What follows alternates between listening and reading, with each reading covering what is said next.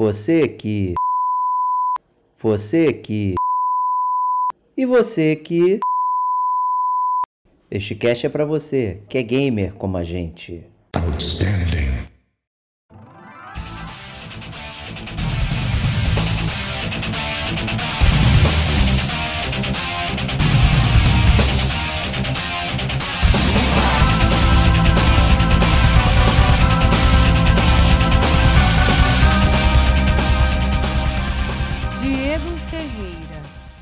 Quase que eu spoilerizei um filme aqui que acontece isso, hein? Rodrigo Estevão. Cara, nunca, nunca spoilerizamos tanto aqui no Gamer como a gente.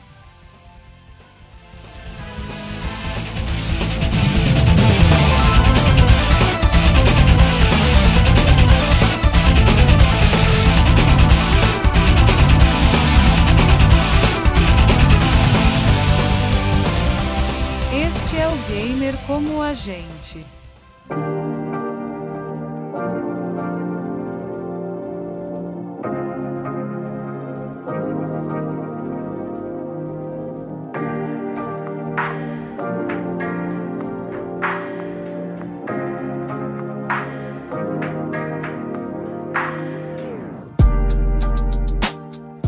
Amigos e amigas gamers, sejam bem-vindos a mais um podcast do Gamer Como a Gente. Eu sou o Diego Ferreira e estou na companhia de Rodrigo Estevão.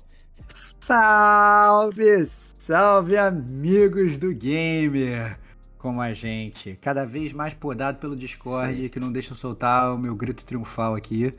É... Mas que saudade de estar com vocês, brincar com vocês, falar de games com vocês. É, é isso, isso aí. E agora estamos num podcast especial que é um podcast de zona de spoilers. Olha aí. Então Caraca, o editor já vai botar a minutagem cara, agora. A partir de agora. Cara, cara, esse podcast. Cara, nunca, nunca spoilerizamos tanto aqui no Gamer como a gente. Porque é, o tema dele é plot twists, né, Diego? Então a gente vai fazer o nosso top 10. A gente gosta de fazer top Exato. 10 mas, mas faz bastante tempo que a gente não faz. É muito divertido, muito leve, a gente se diverte bastante. É, a gente gosta, inclusive, do feedback de vocês, porque volta e vocês se empolgam, vocês mandam o top 10 de vocês também. Então, e reclamam do que a gente escolheu. É, Faltou um jogo tal, é, né? É óbvio, é, é óbvio. Ó, isso. Isso, isso eu acho maravilhoso. Então, aproveitem, aproveitem. Né, já comecem a mandar cartinhas para o próximo news que a gente quer ver as críticas de vocês no nosso top 10, o que jogo a gente esqueceu, ou então se vocês concordam, se vocês não concordam. Mas a gente vai falar sobre os 10 maiores plot twists é, da história dos videogames. Quem não entende, se não sabe o que é plot twist, explica aí, Diego. Plot twist. Que é um plot então twist, vamos lá, gente. O plot twist é reviravolta no enredo, né? Então, de forma geral, assim, você está acompanhando uma história muito bacana, está acostumado, né? você já está no status quo daquilo ali, acostumado com os personagens, não sei o que, de repente acontece algo inesperado, uma coisa que você olha assim e fala, não é possível, gente, por que que isso aconteceu? E aí isso é o plot... Que explode a sua explode mente, a sua mente. Que explode a sua mente. E é ele é isso, é tão bom é quanto você não conseguir reparar nele, mas quando você para pra pensar, todas as evidências estão lá, né? Que senão vira só um Deus Ex Machina, né? Que é uma forma é. de você mudar o roteiro trazendo um elemento que não está no roteiro, né? Por isso que é o Deus fora da máquina. Então uma coisa de plot twist que é bom, quando um plot twist ele é interessante, é porque as evidências todas estão lá. Né? Aí depende de como uhum. todas essas narrativas são feitas para você né, cair nessa parada. Normalmente uma segunda é, jogada, ou você ver ou, ou, ler um livro de novo para você perceber todas as nuances é interessante. Muitos filmes né, usam, utilizam o recurso de fazer uma rebobinagem, né? então mostra o personagem pensando em tudo, é voltando para trás, meio que te tratando como um bobão. e tal. É ah, isso, você não é viu isso, isso aqui isso. passando, né? Aí tu fica, oh, nossa. Né? Então, isso também não é um recurso legal, apesar de explodir tua cabeça, meio que te joga né, na tua frente ali. Então, a gente tentou trazer né, essas reviravoltas é, de roteiro que tivessem a ver com, com, com, com, as coisas, que tivessem. Elas são previstas pelo roteiro e quando você para prestar atenção, pô, legal, clicou bem. Né? Não são tip, a gente criou, na verdade, pré-cast, né? Cada um criou a sua lista e a gente foi debatendo. Então a gente já estava aqui. A gente, na verdade, já tá mais de meia hora aqui conversando, se batendo para chegar num top 10 para concordar nos 10. Né? Mas, obviamente, gamer como a gente, a gente ama critérios, a gente ama tabelinhas, a gente ama essas Exato. coisas. Então a gente botou alguns, alguns critérios né, para chegar na, no nosso top 10. É assim, o, o primeiro critério que a gente vai tentar fazer é, a gente não vai falar de jogos que a gente ainda vai resenhar aqui no Gamer Como a Gente, né? Então esse é um, é um critério importante. Então você fala, caraca, esse, esse você não falou desse plot twist? Não, a gente não falou porque a gente ainda vai fazer um podcast sobre eles. Talvez isso não quer dizer que ele seja bom, né? A gente vai até É. citar um deles em breve. Né? É, dois, a gente se deu a permissão de falar de jogos que a gente com certeza não vai fazer resenha. É o inverso. né? Então, é, tem, um, tem um jogo que aparece na lista que, assim, é um jogo muito famoso, é um dos plot twists mais famosos do mundo. E, sinceramente, eu não vou parar pra rejogar esse jogo pra gravar uma resenha, mas eu tô ligado com o plot twist. E a gente vai falar dele. Talvez eu jogue um remake. Estão falando que vai ser um remake dele e Porra, tal. aí- Quem foi esperto já tá, já tá tentando adivinhar que jogo é, né? Mas. Então, esse. A, a gente se dá a liberdade de falar desse. Mas a verdade é que a grande ma- maioria dos jogos que a gente vai falar aqui, eles já apareceram na jornada do Gamer Como a Gente. Nesses oito anos de podcast que vocês, estão, que vocês escutam, né? mais de oito anos. É, A gente já fez várias resenhas aqui, então eu diria que a grande parte deles nós já falamos, nós temos zonas de spoilers profundas falando sobre os plot twists desses jogos e como a gente foi totalmente explodido, né? E tanto eu quanto o Diego, a gente, a gente gosta muito de jogo de história, a gente gosta muito de ser explodido, então, obviamente, a gente gosta de falar sobre isso, né? Então, eh, caso vocês tenham alguma dúvida sobre o plot twist desses jogos ou queiram se aprofundar, vocês podem, inclusive, cavar mais fundo e, e escutar ou reescutar, talvez, os podcasts desses jogos específicos, porque a gente já fez podcast de resenha, Perfeito. né, Bate? Pô, maravilha, né? Então, assim, a gente acaba, né, pode utilizar essa zona de spoilers marota aí é, para nos ouvir e complementar, porque aqui, obviamente, a gente não vai né, fazer essa análise profunda aí de todo, né, todo o plot, né, todo o enredo. A gente não vai redebatê-lo, né? A gente apenas vai é, E- reproduzir aqui o, o, o resumo dele, né? E não, na verdade, a gente vai ficar aqui elocubrando os, me, os meandros de cada é, ponto que aconteceu ali. Então, é uma lista interessante, a gente teve que repensar, muito cuidado em utilizar a internet, tipo, ah, vou ver, e aí você poderia ver algo eh, que não deseja.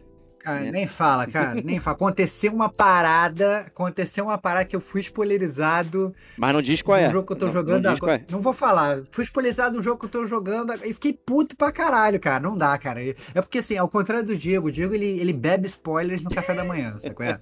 Foda-se. Ele gosta de spoilerizar os outros, ele não se importa com ser spoilerizado, então ele vai, ele recebe, ele já sabe o que vai acontecer no final, que ele não fica com medinho e tal, não sei o que. Eu não, eu fico puto, eu gosto de ser surpreendido. E aí eu fui spoilerizado, eu tô muito puto. Então sabe que eu tô gravando esse podcast muito, muito, muito, muito puto da vida. Muito merda. E seria de um podcast que a gente não gravou ainda, né? Então é pior ainda, né? Exatamente. Mas que será, Será gravado. gravado. Mas aí, será que isso vai alterar minha nota? não Não, sei. Não sabemos, não vamos revelar, então fica aí esse. Não vamos revelar nada. Que, que- façam, façam suas apostas sobre que jogo A gente tá falando de. né? Não, vou falar. É, né? Isto posto, né? Então, o nosso tradicional top 10, ele começa, né, de, né, da ordem decrescente, né? Começamos no décimo lugar, chegando ao primeiríssimo lugar ali, que é o nosso, a nossa opinião máxima aí sobre top alguma coisa. Né? E normalmente temos também os runner-ups, né? Que são aqueles jogos que a gente menciona que poderiam entrar na lista, né? E acabam não entrando, né? Então, assim, esse jogo que é o runner-up foi uma, su- uma sugestão minha, mas como a gente criou essa regra de não falar de um jogo que a gente não fez a resenha Ainda ainda, que a gente falar. vai falar, então a gente não vai falar sobre o que, que acontece. Mas vamos dizer que tem algo É. muito interessante nesse jogo É. aí, que é o Nier Automata. É, então, o Nier Automata é um jogo que, cara, é, já tá pra ser resenhado aqui pelo Gamer Como a gente há muito tempo. Eu joguei ele há milhões de anos atrás. Fiquei pressionando o Diego pra ele jogar o Nier Automata. Ele demorou anos pra Demorei. jogar, ele jogou. E quando ele jogou, ele foi totalmente explodido, porque realmente é muito, muito bom, E tem os. E tem, e tem um dos plot twists mais espetaculares já feitos na história dos videogames. Então, é, é até é, meio que vacilo botar o Nier Automata como runner-up, porque parece que ele é o 11 primeiro É, colocado. Mas ele não é. Ele estaria, na verdade, lá em cima. Assim, não sei se seria o primeiro, o segundo, o terceiro, o que quer que seja. Mas ele com certeza, eu acho que pelo menos no meu top 5 ele estaria.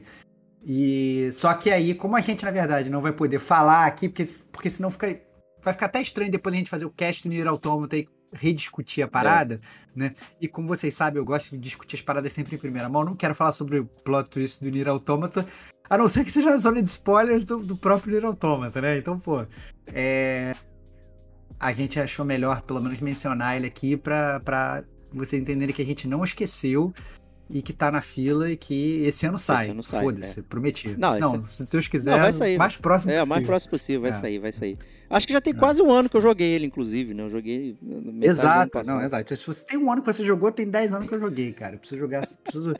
Eu, vai ser foda até me lembrar Ah, de, lembra, das lembra. nuances lembra. O Automata né? é muito Mas- especial, um jogo muito especial, tanto em termos de formato, com, com a história, né? Tem É. bastante coisa legal. A própria contação da história, ela já é uma parada diferente.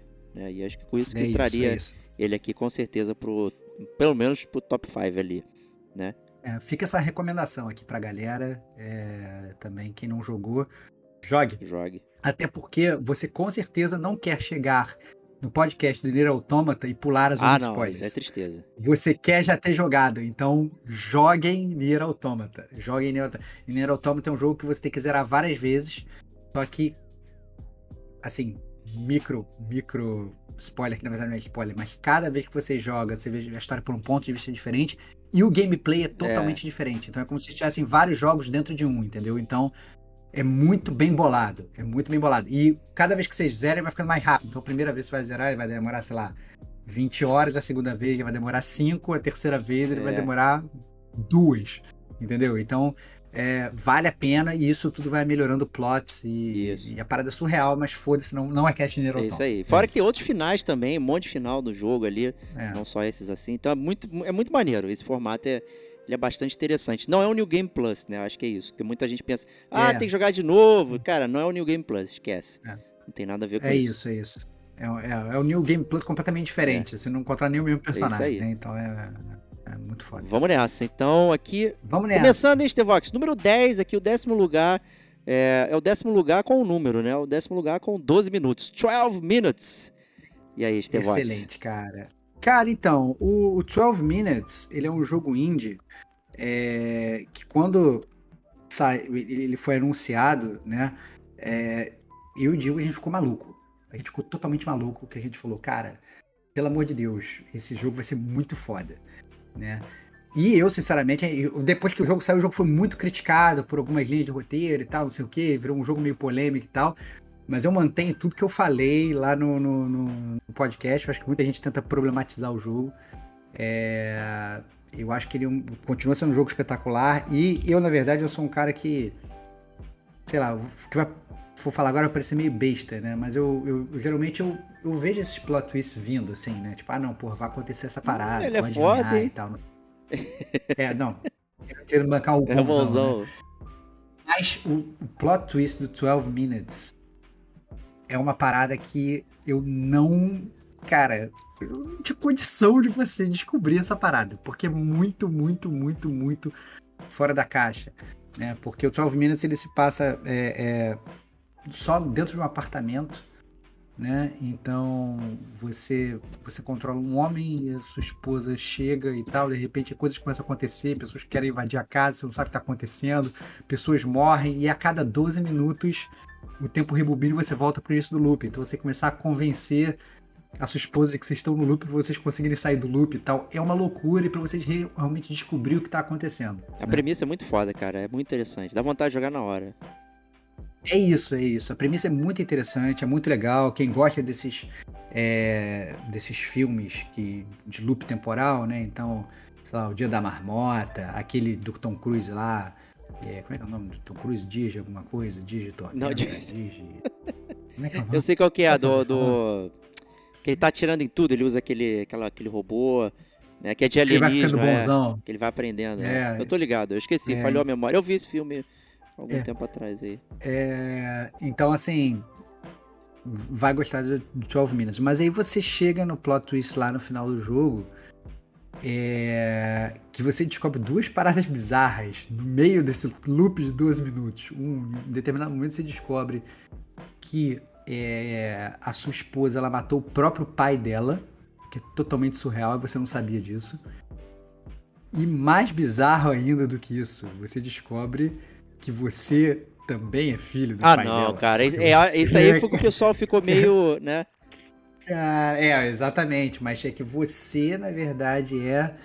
É, é filho do, do, do- pai dela, de uma relação, uma relação inces- incestuosa, então você é tipo meio irmão dela e você era totalmente apaixonado por ela e você nutriu uma relação obsessiva por ela e tal, não sei o quê. E no final das contas você acabou se casando com ela, mas ela não sabe dessas paradas todas. Então, cara, é muito, muito surreal, porque você é um personagem totalmente perturbado, você é um stalker maluco e tal. E você só descobre isso no, no final do jogo, né? Então é. Cara, é totalmente bizarro. Totalmente bizarro. E você não, não- cara, não, não consegue ver isso, ver isso chegando, né?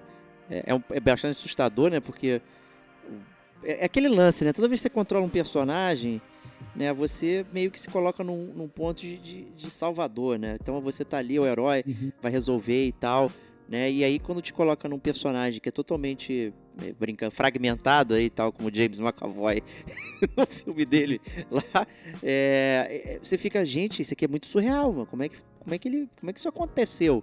Eu não quero controlar isso, né? Além dele ter casado com a minha irmã dele, né? Ele também abusava dela, dava pancada e tal, dependendo de como você vai descobrindo as coisas ali. É, então, assim, é bastante pesado, né?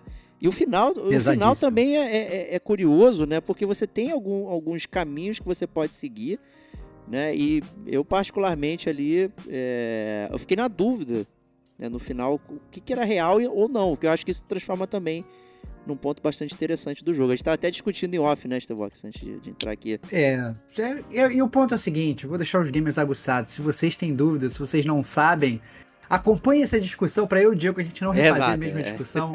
Escutem o podcast no 127 do Gamer Como a Gente. Podcast de 12 Minutes, onde a gente fez uma puta resenha. Fomos a fundo, debatemos o plot twist, debatemos o, a, a- todo o gameplay, a forma como o jogo se apresenta, né? Então, merece, merece ser jogado. Eu não sei se ainda tá de graça na Game Pass, que eu lembro que tinha sido lembro. lançado de graça na Game Pass, eu diria que talvez não, né? Bem possível Ele que tinha já tenha também ido pra, pra. PlayStation, né? Ele já tá, tá É, disponível em tudo hoje, é. né? Inclusive, tem até no, É, eu celular. diria que. É. Mas tá aí um jogo que. Que é é, interessante. ah, porra. ele tá na Netflix, então se você tem Netflix, é só você baixar o, o jogo. Netflix, Netflix Games, Games né? lá já pode, pode baixar pra jogar o 12 Minutes aí na, na faixa. Olha aí, maravilhoso. É isso. É, número 9, subindo aí a nossa escadinha. A gente vai para um outro jogo também, é, já resenhado aqui pelo Gamer Como a Gente. É, um dos meus preferidos, um desses jogos que eu fico horas. É o Fallout 4. Fala Pô, Fallout gente. 4, né? Então, eu acho que o. Toda essa é, trinca de Fallouts é muito interessante, né? O Fallout 3, o, o New Vegas e o 4. Né? São... Há controvérsias de qual o melhor, muita gente diz que é o New Vegas, que tem um plot mais interessante, o enredo ali e tudo mais, mas acho que os três aí conseguem produzir uma, uma história muito interessante, né? O 4, ele é legal porque você está num momento que é pré-bombas, né? Então acho que isso é muito, muito interessante, que você está ali com a sua família, no momento idílico, né? Você tá ali na comunidade e não sei o que, e de repente tem um aviso de bombas e todo mundo tem que correr lá para os shelters, né? Para os abrigos, né? Tradicionais de Fallout, né? Onde você vai para debaixo da terra ali viver numa sociedade é, cavernosa, né? E usar macacões azuis é, default, né? Todo mundo.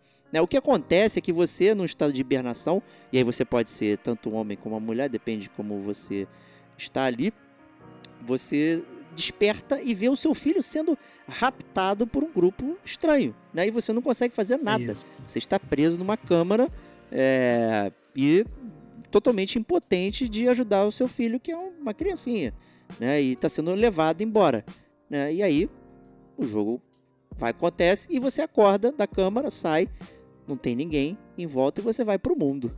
Né, e descobrir É. o que diabos aconteceu com o seu filho, quem levou ele e e, aí- tudo mais. É, exatamente, e, e o que é muito curioso, né? Porque assim, é, e eu não sou pai, mas eu fico imaginando, né? É, como é que deve ser você sendo pai, seu filho foi levado de você e você acorda, a única coisa que você quer saber é saber onde tá o seu filho, saber se ele tá Exato. bem e tal, não sei o quê. Na verdade, assim, você meio que tá cagando pro mundo. Caguei que caiu bomba Não atômica. quer saber. Caguei pra essas pessoas, foda-se, eu quero salvar a porra do meu filho. Então, toda a jornada, toda a main quest é pra você é, achar o teu filho e salvar ele. É, eu acho que essa é uma né? parada muito pessoal que é bem interessante, que é um contraponto do, do Fallout 3, né? Que você tá fazendo algo é, que é meio que pro, pra uma comunidade, pro mundo ali e tal. É, e aí, não, esse não. Esse você é praticamente uma vingança, né? Tipo, eu preciso descobrir quem pegou e vou detonar geral. Ah, Fa- Fallout 3 tem aquele negócio do teu pai, É, né? sim, tem, mas- Tem o teu pai na jogada e tal, não sei o quê. Mas, mas com certeza, assim, Fallout 4, assim, quer saber quem foi aquele cara. E aí vai coletando pistas, né? Aí, obviamente, as pistas dão em outro sidequest, essas coisas todas, mas você quer saber o que aconteceu com a porra do seu filho, né, cara? Então, Pois é, e aí você vai descobrindo, você vai se aliando às facções, você vai descobrindo as facções que existem no jogo, e tem uma específica, é o Instituto, que é a que todo mundo fala ali, é uma espécie de comunidade super avançada cientificamente, porque né, quem não conhece o universo de Fallout aqui é um universo que estagnou ali na, digamos, na década de ouro dos Estados Unidos 50 ali, né, aquela parada de cabelo grande, topete, milkshakes e elvos e tudo mais ali. Então você vive numa uma, uma terra de ninguém, devastada, que tá parada no tempo, só que tem esse grupo que, que é totalmente futurista nesse lugar desolado, né? E o que, que É. diabos está acontecendo? Por que, que existe esse instituto com que consegue cultivar comida, tem tem armas potentes, novas, diferentes, e tipo, é um mistério, né? E esse mistério é resolvido né, da seguinte forma, hein, Stevox? É. Conta aí. É, não, é muito bizarro, porque assim, você primeiro você consegue chegar na- no quartel-general do Instituto, né? E, e você chega lá, tu- enquanto todo mundo tá na merda, eles estão de boa ali, tem comida, tem bebida, tem quartos, tem ar-condicionado, eles têm a parada toda e tal, não sei o quê. E aí, de repente, você vai e você encontra o seu filho, e é uma criancinha e tal, não sei o quê, de repente você vê que a parada é meio que um robô, assim, tipo, caraca, que merda, estão usando meu filho, esse aqui não é meu filho de verdade, cadê o meu filho e tal? E de repente uma voz fala: Não, não, fica tranquilo, que na verdade a gente vai revelar a verdade. Esse é pra você não ter um impacto muito grande e tal. E aparece um, um- um velho, sacou? É? Um velho de barba branca, cabelo branco. E aí o velho fala pra você: Cara, então, eu sou o seu filho. E eu falar: Como assim? Que parada é essa? E na verdade é que o, o plot, twist do jogo é que você hibernou tanto tempo que teu filho, na verdade, já cresceu. Teu filho tá tipo à beira da morte, inclusive. Né? Ele tá procurando alguém pra ser o sucessor dele, do, do- do instituto, né?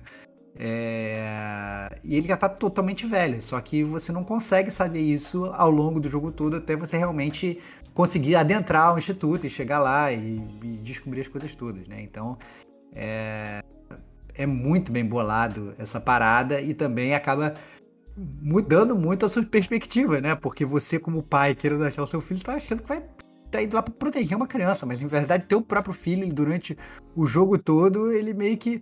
Não fala que ele te manipula, né? Mas ele. É, Ele age ali, ali nas sombras, ele interage com você de certas formas e você tá achando que é uma criança, mas na verdade não é, né? Quase que eu Óbvio. spoilerizei um filme aqui que acontece isso, hein?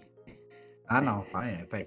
Aí é demais, aí é demais. Me pe- Utilizar veio filme, aqui não. na hora aqui um filme assim, aí opa, Para eu vou pra ficar quieto, né? Para. E tem até um motivo Para para ele isso. ser raptado, né? Tipo, ah, por que que raptou ele? Porque ele era um DNA antes da guerra, que ele não tinha sofrido as mutações, né? Então era uma criança que estava em preservação com DNA ali 100% sem radiação, né? Sem, sem ter tocado, Uhum. sido tocado por aquele mundo, né? Para fazer, obviamente, experimentos ali eh, de sintéticos e tudo mais que faz parte do, né, da- do, do universo de Fallout. né? E acabou que ele virou aí o chefe do instituto e tudo mais, e aí o, o grande vilão do jogo é o seu próprio filho aí, né? Então, bastante interessante. E depende de como você vai é, lidar com isso, né? Acho que o interessante do Fallout também é como você vai abordar tudo isso. Que aí o seu plot twist fica diferente também. Né? Se você vai ser contra o Isso. instituto, contra o seu filho, a favor. É, aí, Aí- aí esse é o barato. A história não acaba quando você encontra o seu filho, a história continua, É. né? É, né? Você chega, você tem essa porrada, mas aí você vai ter que né, continuar a pesquisar o que vai acontecer. Exatamente. E caso você queira, mais uma vez, saber mais sobre Fallout 4, é óbvio que tem a resenha do Gamer Como a Gente, podcast número 20. Olha aí. Olha aí. Diego, 20, cara. Gamer Como a Gente, nós Porra. falamos do Fallout 4. Caramba, olha olha tempo, que hein? maravilha. Faz tempo, cara. Nem, nem, nem imaginava que seria, seria tanto tempo Pô, assim. legal, cara. Então vamos lá, próximo da lista aqui é o número 8. E vamos falar de Dead Space. Olha aí, hein, cara, um jogaço né, recentemente refeito que suponho que o deve estar mais assustador e o plot twist deve ser mais interessante ainda aí de rolar, né, que Cara, eu, eu não sei, eu não sei como é que eles fizeram no. no, no no novo, se eles mudaram alguma coisa, se eles não mudaram, será que eles mudaram o plot twist, se eles mudaram. Eu não spoilerizei nada no jogo, quero jogar ainda para ver como é que tá. Mas obviamente no Dead Space 1, né, de 2008, o original, né, tem um plot twist espetacular, porque o, o Dead Space ele, ele, segue a história do Isaac Clarke, né? Ele é um engenheiro, ele não é um marine, ele não é um soldado, ele não é nada, ele é um engenheiro normal é, um engenheiro espacial, né? Só para fazer. Pô, né? é, ficar mais, mais, mais maneiro. Vai ficar né? técnico, né? É, engenheiro espacial. Exato. O engenheiro espacial, é isso. E, e na verdade, é, chega aí o conhecimento de que uma nave gigantesca chamada Shimura, ela tá, né, é, tá soltando um distress signal, né? E ninguém perdeu os contatos. E aquela nave tá lá, tinha milhões de pessoas que estavam lá, que viviam lá e tal, etc, trabalhavam lá e aí ninguém mais responde, só tem um chamado de socorro. E na verdade a sua esposa está lá, né? E chega a receber um, um, um vídeo dela e tal, não sei o que, babá, e você fala: caraca, eu tenho que salvar a minha esposa. E o jogo é tudo, tudo realmente sobre isso, né? Então, assim, tá, vai lá, quando, quando você chega lá, tá cheio de gente lá querendo pesquisar o que aconteceu, Tá cheio de gente lá querendo, querendo entender. Tem a pessoal da Terra querendo fazer coisas A, B e C. É, você encontra outras pessoas que ainda estão lá e tá não sei o quê, mas você, sinceramente, que nem no Fallout 4, né, que você tá, tá, tá querendo achar o teu filho, né, lá só tá querendo só achar a sua esposa, que é a Nicole, né. É, e aí, no final do jogo, você é spoilerizado, né, Diego? É spoilerizado, toma aí. Você é, você é totalmente explodido quando você descobre que a sua esposa está morta. É, é pesado. Inclusive, ela se matou, né? Pra, pra não virar um monstro. Né? O que é, eu acho que é, é mais aterrorizante ainda, né? Eu imagino o desespero para não ter que virar esse monstro. É, e o que é bizarro, na verdade, desse plot twist é que, obviamente, todo mundo poderia prever. Não, é óbvio que ela tá morta, eu vou chegar lá. Pô, uma tá nave tá todo mundo morto, só. Ó, tá todo mundo morto, é óbvio. É bem muito melhor que ela esteja morta. Só que o negócio é que você começa a ver ela durante a sua jornada. Inclusive, ela te ajuda em alguns determinados momentos e tal, né? É... Então, a partir do momento que você começa a ver ela e você fala com ela, essas coisas todas, você fala, cara, desculpa, ela tá viva, né? É... Só que, na verdade, aí vem a própria parte do jogo, né? É, existe um, um, cristal alienígena, né? E aí, mais uma vez, eu não vou entrar muito no plot do jogo, né? A gente tá falando do plot twist, não de toda a história do jogo.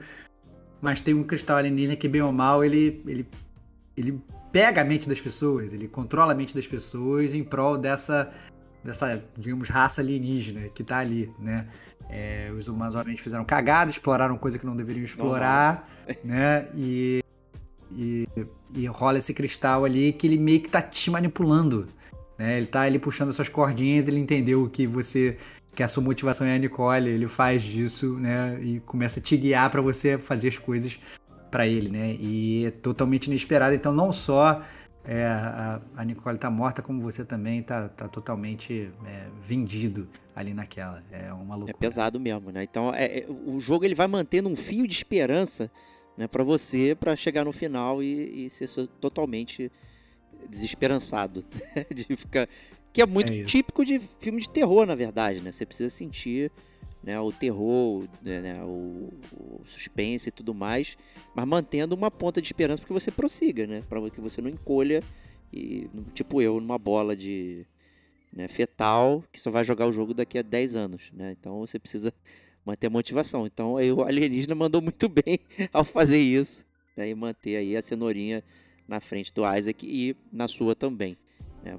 Ótimo plot twist, ótimo jogo. Podcast número 78, onde a gente detalha aí com bastante proficiência aí tudo que acontece, né? E, e esse artefato alienígena e tudo mais, personagens. E é isso aí, Dead Space para vocês. É, Próximo jogo da lista é um dos meus jogos favoritos, né? É, que está chegando ao sétimo lugar aqui. Um dos meus jogos favoritos de todos os tempos. Também é muito falado aqui no Gamer como a gente. É o Shadow of the Colossus. Que isso, hein? Né? É um jogo que é, é um ou ame ou odeio, né? Tem, tem muitas pessoas que odeiam. Tem muitas pessoas que são apaixonadas e colocam ele ali no top da vida. E eu sou um deles. O Diego, obviamente, tá no, no outro time, né? Eu não odeio ele. É. Eu só não gosto de jogar. É. Mas eu acho ele bom. É, Eu só não gosto de jogar. é. O que é engraçado. Se fosse um filme, você amaria É, eu acho que é isso, cara. entendeu? Eu, eu, eu não, eu não fiquei com vontade de jogar é, especificamente o jogo. Mas eu acho tudo que ele faz maneiro. é isso que é bizarro. Foda, foda, foda. É, o, o Shadow of the Colossus ele, ele lançou inicialmente para PS2 é, e recentemente saiu também a versão remake para o PS4, né? A versão que tá Pô, muito recentemente tu já tá de sacanagem, né? bonita. É, já tem. tem- É, recente, é, é que eu sou velho, É, né, cara? Que pra mim. Parece que foi ontem, mas não é. vou falar. É, quando eu vou falar antigamente, parece que, que na verdade falando dos anos 80, anos 90, Não né, é, cara? É, na verdade, não. Já faz um tempo que saiu o remake, mas o remake é muito bom. Inclusive atualizado pra geração que não é mais atual, a geração passada, mas que ainda assim funciona bem, né? Olha que loucura. Né? É... E o, o Shadow of the Colossus ele conta a história do Wanderer, né? Uma história, na verdade, muito incidental, que não tem muitas falas, né? É, é- é muito. é, você não entende direito o que está acontecendo, mas essencialmente é, é um cara que chega com uma mulher morta ali é, nos braços num templo, ele coloca ela no altar e aí aparece uma entidade e ele vira e fala, cara, eu preciso salvar ela. E a entidade ela te bota em missões para você desbravar um mundo ali, um mundo que tá cercado ali, um mundo contido.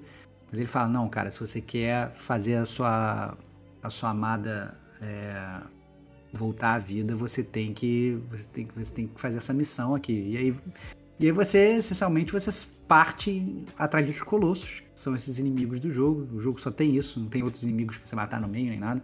São os inimigos gigantescos. Você parte para matar eles, né? É, e cada vez, cada, a cada momento que você vai, você vai matando eles, você vai ficando, né? Meio estranho, né? Meio, meio, meio consumido. Vai se deteriorando, meio- né? meio decrépito. Você vai se deteriorando, só que você na verdade não percebe. Você começa a perceber isso mais no meio pro final do jogo. No início é realmente muito pouco. A sua... Mas no final do jogo, quando você para pra comparar, na verdade, né? É... O, o rosto Ah, do é, Wander essa- ali, essa- como é que ele tá. o rosto do, do André, essas coisas todas e tal, você percebe que você já tá totalmente morto-vivo, tá totalmente cadavérico, você tá totalmente consumido, né? E aí, obviamente, vem o plot twist do jogo, né? O plot twist do jogo é que você, na verdade, realmente não é um cara bonzinho. Você é um cara, talvez, muito humano, egoísta, né? Você é um cara apaixonado e você tá disposto a fazer tudo você puder pra salvar a sua amada que morreu. E, obviamente, aquela parada que você tá fazendo ali de matar os colossos não é uma parada legal, né? Porque essencialmente você está liberando uma entidade que é o Dormin, né? Que é uma entidade maléfica que foi aprisionada ali e é praticamente um, um Johnny Blaze, né? Quem conhece Johnny Blaze Caraca, eu viu? tô falando. É um motoqueiro fantasma original, né? Que vende a alma dele do diabo para salvar a sua Cage. amada. É, pra Rock- quem- Roxanne, não, que Nicolas Cage, cara. Que Nicolas Cage sai fora. É, apesar do Nicolas Cage É, ser demais, que mas o fi- esse É horrível, do Nicolas Cage é complicado. é, mas o e aí o na verdade é isso, você tá literalmente dando a sua alma é, para tentar para tentar salvar a sua amada, né? E aí no é, inclusive no final do jogo, quando você tá praticamente prestes a, a, a, a- bater o martelo, chegam pessoas pra te impedir, que falam, cara, parada é essa que você tá fazendo? Você tá maluco? Você não pode fazer isso, né?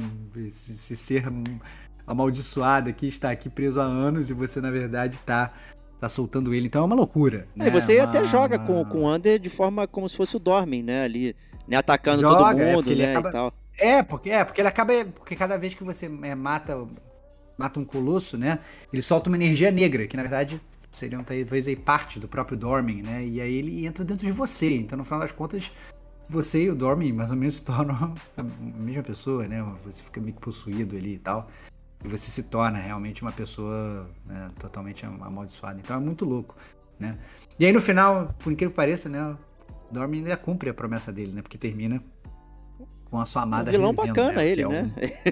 é, não, é um, é um, é um, e é um plot twist legal. Até esse final é um final muito, bar- muito legal, porque no final das contas você, o Dormin, ele, né, joga o jogo, né, mas no final das contas ele acaba preso no final, né, é, você morre, né, e a sua amada, ela vive. Então, bem ou mal, ela, ela volta à vida e, e- e termina, pelo menos pra ela, termina bem, né, então é, É muito bem. Jogaço, cara. Jogaço. Além do, do- plot da- twist, daquele elo de ligação do final que dá a entender que aquilo é o início do ICO ali, do Ico. Né, também. Total, né, total, do total, total. É um jogo que ele se passa. Ele é um jogo que ele é do Team Ico, né? Ele se passa depois do Ico, que foi o primeiro jogo. Mas ele, cronologicamente, ele é, Supostamente Antes antes. do- né? é antes, antes do Ico, né? Então é. Podcast número 3 É aí muito- do, do Ganha Como a Gente. Bem antigo. Podcast número 3, Bem cara. antigo. Número 3. Mas a gente chegou a falar do, do, do Do, remaster do- do, do- Shadow of the é, Colossus. do- acho que foi você não detonando agora. É, eu acho que foi no Detonando Agora é, é que eu falei. E a gente falou também no cast do Remasters e Remakes, Boa. salvo boa, engano. É, não vou saber o número agora, mas com certeza a gente falou e eu, eu falei bastante do A Blue remake. Point também É. tinha feito a- o Collection, né? Que tinha, O Collector do Uncharted. né? O com não, com não, que tinha aquele o ICO e o Shadow of the Colossus no PS3 Fez, também era fez. Blue Point, né? Que era, Fez. era o remaster, né? Que tem o remake que é o do PS4, né? Isso. Isso. Isso, isso. Saiu, saiu na verdade o original pro PS2, saiu um remaster pro PS3. Na verdade, saiu. Eles falam que é um remake. Só que na verdade é o remaster do remaster, que é muito Que é melhor. totalmente é diferente verdade, do né? PS4, né? Totalmente diferente, tem várias facilidades. Facilidade que eu quero dizer de controle, né? O controle do, do, do- do PS3. Do PS2 e do PS3 é um controle que tinha alguns problemas e tal. E isso tudo é consertado de forma estupenda pela Bluepoint no, É o- no remaster, É. né? No, no mais recente do PS4. É jo- é o jogo que eu amaria amar jogar, porque é, toda essa aura mágica ali e tal, tu- ela vai te levando a acreditar que você está fazendo certo. Né? É, Te Uhum. leva a acreditar, mas se você não presta atenção, principalmente, né? Mas quando tu começa a é um- prestar atenção no seu entorno, né? E, e se questionar, é foda. Tipo, tem que largar o controle. Falar, cara, não posso continuar porque eu tô fazendo errado, né? É isso que é É foda. isso, é isso. É isso. E o, e o, e o jogo é. O barato é que tem. Uma coisa que até você gostaria, né? Toda aquela questão do mundo destruído. Sim, do, é, né, eu acho foda isso. Pela selva, aquelas coisas todas, pra dominar pela natureza. Um jogo que tem a cara do Diego, cara. É engraçado esse Eu só jogo. não gosto de jogar, cara, de, de ficar É, circulando no mapa. Eu não gosto daquela navegação da espada, que, que aí você tem que ficar levantando toda hora pra saber pra onde você vai, enfim.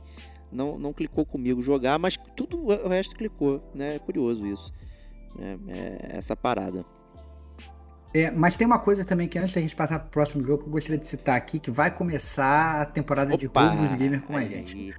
Os ouvintes do Gamer com a gente amam, amam, amam os roubos do Gamer com a gente. Óbvio que o nosso top 10 não fica só em 10, a gente vai falar de 11, 12, 13, 15, 20 jogos aqui, é foda, né?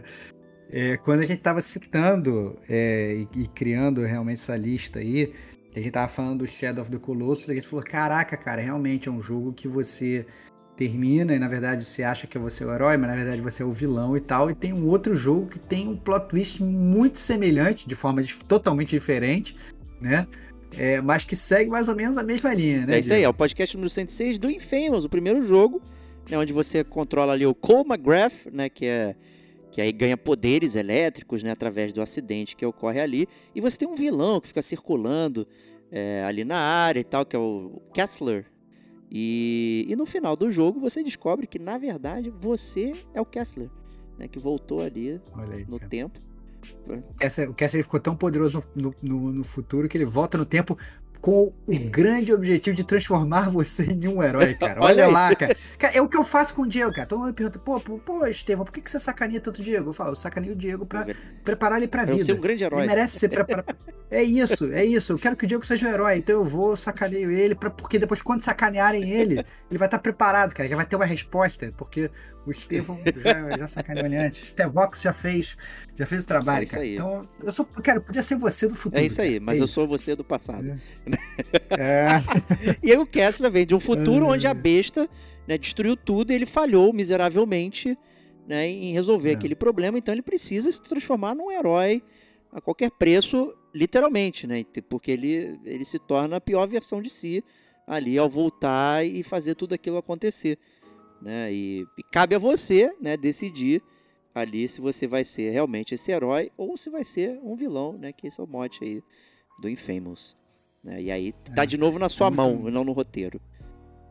é isso, é isso. E é, e é muito, muito legal também o Infamous e toda essa questão do, do, desse plot twist dele e do fato, na verdade. A única diferença, na verdade, é que, ok, você é um vilão, mas na verdade não é exatamente a mesma pessoa, né? Você não se torna. Mas meio mal você se torna, né? Uma versão É. futura sua se torna um vilão. Na verdade, é um grande herói no futuro, um herói fracassado que volta pra se tornar um vilão pra te estimular a se tornar um herói Olha melhor. que zo- cara, que cara, zona. que, que plot twist, que, que plot twist maravilhoso, cara. Ninguém esperava Ninguém isso. esperava Ninguém mesmo. esperava isso. Né?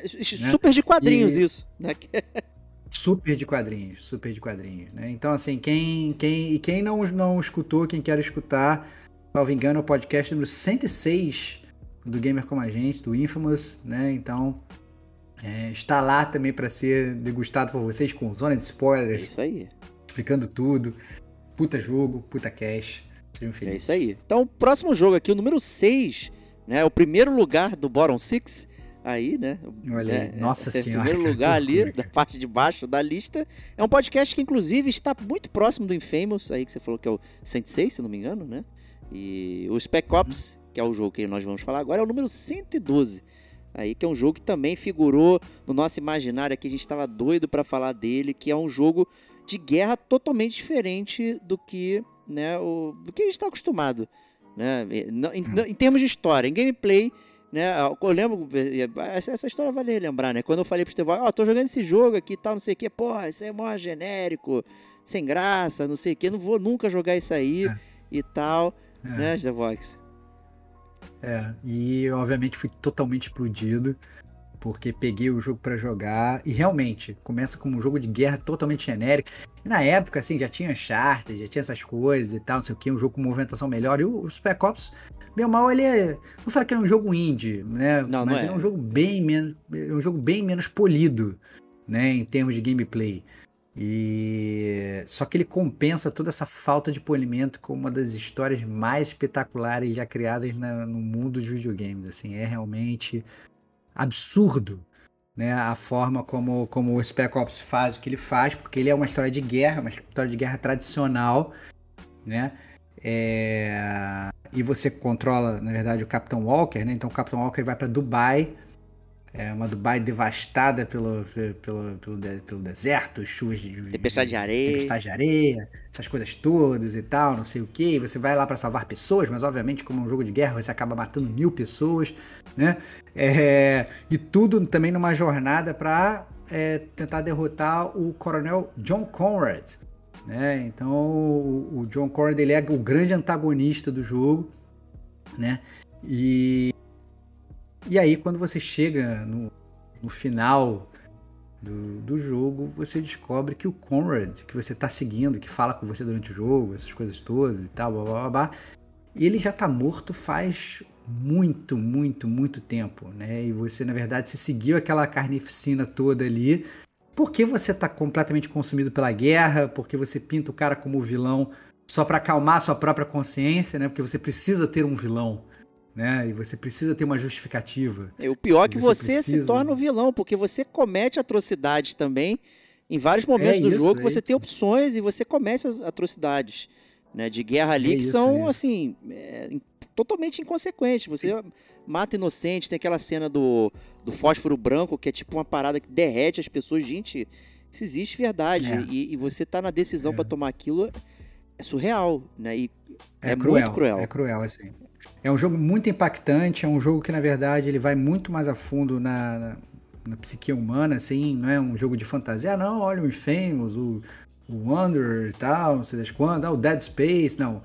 É um, um jogo muito real, que ele fala sobre guerra, fala sobre traumas de guerra, né, fala sobre né, pessoas que são traumatizadas, o que, o que isso causa nas pessoas, né, é um jogo muito triste, inclusive, triste. assim, não triste que vai É. fazer você chorar, mas quando você começa a perceber o que que a, a guerra causa realmente nas pessoas, a parte, obviamente, da morte das pessoas, você percebe que muitas vezes até as pessoas que sobrevivem, elas também estão, ficam muito, muito, muito danificadas, né? Então, Spec Ops The Line é um jogaço e é outro plot twist também que você não vê vindo, né? É, é, é- é absurdo, absurdo e como o Diego falou, no podcast Gamer Como a Gente, a gente foi uma das melhores zonas de spoilers, talvez, eu diria, Muito do, boa. do Gamer Como a Gente, a gente debatendo o Spec Ops The Line, porque a gente realmente foi, foi muito a fundo para discutir. Então, é, que inclusive, esse talvez seja um jogo de todos esses que a gente já falou até agora, talvez seja o jogo mais difícil de você achar pra jogar, É verdade.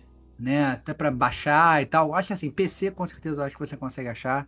Na. Steam tem. Pra, é, mas pra jogar no console talvez realmente seja mais difícil, né? Então, em termos de acesso é um pouco mais complicado. Como eu falei, ele não é muito mainstream. Mas se você tiver a oportunidade de jogar e, obviamente, passar por cima da jogabilidade, porque é aquilo, a jogabilidade, já vou avisando, ela hoje. Ela lá atrás ela já não era muito 100%, hoje então ela deve estar deve tá bem aquém do que o pessoal está acostumado. Exato. Mas, mas é uma história que realmente, se vocês gostam de guerra e querem ver o que é guerra de verdade, esqueçam Call É, of Duty. esqueçam, é. Joguem Spec Ops. É, The muita gente, inclusive, listou Call of Duty com o plot. Né? Top é, spoilers, não sei o que, citaram lá onde Call of Duty sai de sacanagem, meu. Não tem que não tem. É impacto zero, gente. Né? Não, É, não jogou Spec. Ops, desculpa. É, É, é, a, a gente tá, a gente obviamente só fala de, de plot twists que realmente explodiram a nossa cabeça. A gente não esperava que acontecesse, a gente ficou, ficou completamente completamente Não, e é explodido, foda né? Então, que, que se você vai prestando atenção, é, o jogo ele te dá dicas de que o cara tá falando meio sozinho, né? Que a câmera vai sempre É. posicionando de uma forma que parece que é com alguém, né? E quando você começa É a parar isso, a é pensar, isso. caralho, ele não tá falando com ninguém, cara, né? é isso, é, é a isso. cabeça Ele dele. tá totalmente pirado. totalmente Tá pirado totalmente e ele tá pirado. levando o time dele, os outros dois, pro, pro inferno.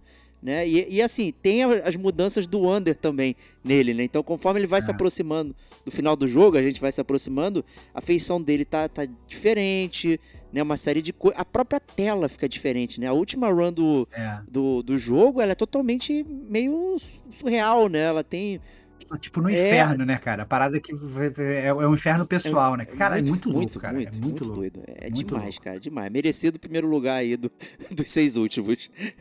Cara, poderia, poderia tranquilamente estar tá, mais acima na lista, cara. Essa é, É. a verdade. O Spec Ops, ele tal- talvez seja é, uma injustiça Pode ele ser. tá em sexto lugar. Porque ele pode estar. É que os outros mais acima também tem, tem coisas que às vezes a gente realmente não tá esperando, coisas talvez novas, né? Ou coisas talvez sentimentais. Mas o Spec Ops, com certeza, ele tá. Tá ali, tá bom. Ele, ele poderia estar poderia tá mais É pra isso cima. aí. Então vamos lá começar aqui o, o- a parte de cima da lista, né? O top 5 aí, então, já chegando. Né, o número 5, vamos falar de Horizon Zero Dawn, que também temos podcast, né, Stevox? Temos podcast também do Horizon Zero Dawn, as, as desventuras da Eloy, né? É, Só que na verdade, o, o plot twist, né, quando eu, eu, inclusive, quando o, o Diego que falou assim, não, a gente tem que botar Horizon Zero Dawn. E aí a minha maior dúvida é, cara, eu, que eu perguntei pra ele, cara, como é que você quer abordar o plot twist do Horizon Zero Dawn? Porque o Horizon Zero Dawn tem mais ou menos dois plot twists, Sim. né? O plot twist da sua personagem, que quem ela é, o que, que ela tá fazendo ali e tal. E um plot twist sobre o mundo. Por que, que o mundo é, está ali do jeito que ele tá, né? Porque quando você vai jogar o jogo, pelo menos no início do jogo, você percebe que você tá na Terra, mas é uma Terra que obviamente já foi a civilização que a gente conhece como hoje, ela já passou muito tempo. Né? Ela já não existe mais. Né? Mas ao mesmo tempo você tem os seres tecnológicos, você não entende por quê, que você tem os dinossauros feitos de tecnologia. Tu fica até pensando, cara, por que, que os seres humanos resolveram fazer esses dinossauros E tecnológicos como, né? e tal? Não faz o menor sentido. Todo mundo e flecha, como, né? não faz o menor sentido e tal. E obviamente, na maior parte dos jogos, dos jogos, isso não seria explicado, né? Ah, não, beleza, você tem, sei lá, um Tiranossauro Rex robô porque simplesmente você tem, vai lá e mata ele, né? Mas Horizon Zero Dawn não, ele explica muito bem por que, que você tem e tudo ali tem uma grande explicação e a, a- eles não dão ponto sem nó. É isso aí, cara. Pô, então assim, é, de novo, né? O Stevox falou, não, o Diego adora mundos e não sei o que, e ficar pensando. Eu acho que o, o Horizon ele constrói muito bem esse mundo, né? Porque você consegue ter os vislumbres do- das coisas que você conhece, né? Ali, só que tá total. Assim, não é devastado, tipo Last of Us. É, é- você vê é vestígios quase, né? Das civilizações antigas, né? Que eram os nós, né? No caso. É. E, e o mundo é- tá, tri- voltou a ser tribal, né? E você tem esses aspectos tecnológicos que estão no- no- nos, nos bichos, né? Nos robôs ali, que são os animais, representações dos animais conhecidos, né? Que povoam ali a, a natureza, né? Digamos assim. Embora tenha árvores é, e tal, pequenos animais e tudo mais. Né? E aí é muito interessante quando você chega num determinado ponto do jogo que você descobre que na verdade a Terra já foi destruída e refeita algumas vezes. né? É, terraformada, né? Que é o nome. Né? E Uhum. os animais metálicos fazem parte da terraformação. Então, existe um computador, né? Aí, né? Ah, ele se chama Gaia, né? Nossa, que inédito, né? Aí também, é, aí não, dá, não ganha É. pontos pela imaginação de nomear, ganha Não, pela. tudo né? bem, tudo bem. E aí, é um- tudo bem. Quem nunca viu, quem nunca viu vai achar É, maneiro. e é um isso. mega computador que ele controla as- os vários aspectos da terraformação, né? Inclu- incluindo também o conhecimento humano. Eis que né, você também, né, no, no afã do grande capitalismo, né? Então você tinha lá as indústrias Faro, né, como comandada ali por Ted Faro, uma espécie de Elon Musk também do, É. do seu tempo, onde ele resolve sabotar esse processo do Zero Dawn, né, que é onde os robôs começaram a consumir carne humana como fonte de energia. Né? Tá aí o Matrix aí também sendo reformulado de alguma forma. Então os robôs que estavam povoando a Terra no nosso tempo, né, no ano de 2020, por aí, eles eh, viram um enxame e eles começam a consumir toda a biomassa da Terra né, de forma né, a eles mesmos continuarem a vida. Né? E os humanos estão fadados à destruição e tal. Então eles criam esse, esse Zero Dawn, que é para poder resetar a humanidade, preservando esses vários aspectos. Só que Ted Faro é um filho da puta, né? E ele apaga o conhecimento humano, né? Que está dentro do Apolo. É, e aí, sem o conhecimento, as, ah, os seres humanos não conseguem mais se reconstruir, né? Eles ficam ali, né? Em termos dentro do de tri- tribos, né? Comunidades tribais. Né? E o segundo plot twist do jogo é que você descobre que você é um clone né, da, de uma das maiores cientistas do projeto Zero Dawn, que é Elizabeth Sobeck, né, que é idealizadora do Gaia e tudo mais. E isso aqui, né, agora você é só uma guerreira ninja ali, tribal, e não uma cientista. Né, mas que isso causa facilidade para você poder mexer com as máquinas e acionar computadores antigos que por acaso continuam funcionando. Né, ali. Não tem problema. É, ma- mas aí, e aí o ponto vem que a plot- história do jogo é isso, é que você, na verdade, o mundo ele já tá num processo de terraformação de novo, e pra zerar tudo aquilo ali. Só que, obviamente, aí você já não quer É, é. zerar a Terra, né? Porque assim, os humanos já, já resistiram, os humanos sobrevivem, você tem civilizações que existem ali. Então, você acaba, né, falando assim, não, beleza, como é que eu faço agora pra parar essa parada? Pra deixar realmente os humanos voltarem a, a, a, né, a serem humanos e poderem sobreviver e a gente não ficar nesse reboot da Terra eternamente, porque era isso que estava acontecendo, né?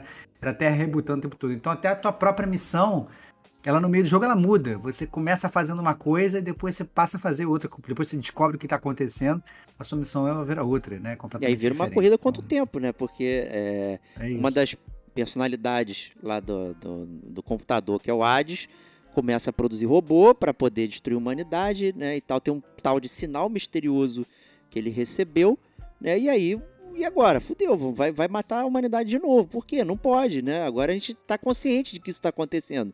Né? A primeira civilização, acho que mil anos, se eu não me engano. Né? Tem mu é muito isso. tempo né? que, que ah, várias civilizações é, tentaram florescer e não puderam.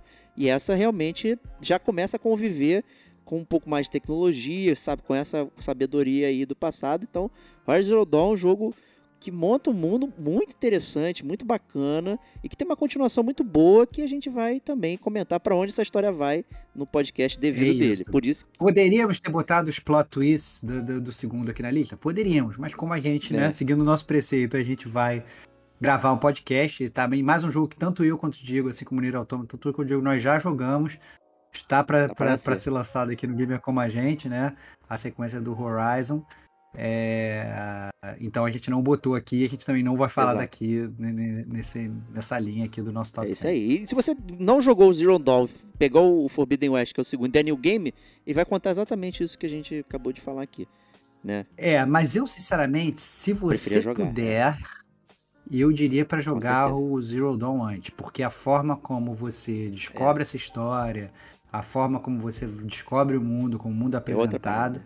Merece ser jogado. E o Horizon Zero Dawn é um jogo que é, quebrou todos os meus preconceitos, né? Então, se vocês forem escutar lá o podcast do, do Zero Dawn, que é o número 36 do Gamer Como a Gente, né? a gente fala, inclusive, eu falo, inclusive, que no início eu tava achando que o jogo ia ser uma merda, eu tinha jogado o demo, tinha falado, achado genérico, sabe? Foi uma história genérica, personagem genérico, nossa, vai ser uma bomba e tal, não sei o que, blá, blá, blá, blá. E foi um jogo que é isso, por conta de toda a história, do plot twist, da forma como é apresentada, ele me dobrou, me virou do avesso e falou: toma aí, teu trouxa. né? É, vai ser bom pra caralho. Então. É, É maneiro mesmo. E aí a gente fez, fez questão de, de, de dei a mão palmatória, mudei de opinião. E, e recomendo hoje a todos jogarem Horizon Zero Dawn e viverem esse plot twist por si É só. isso aí. Então, assim, é, Pô, vale muito a pena. foda, muito foda. E com isso aí, vamos pro número 4, que aí, mais uma roubada, porque a gente vai quebrar essa regra de ser um jogo que a gente resenhou ou que ambos jogamos. né?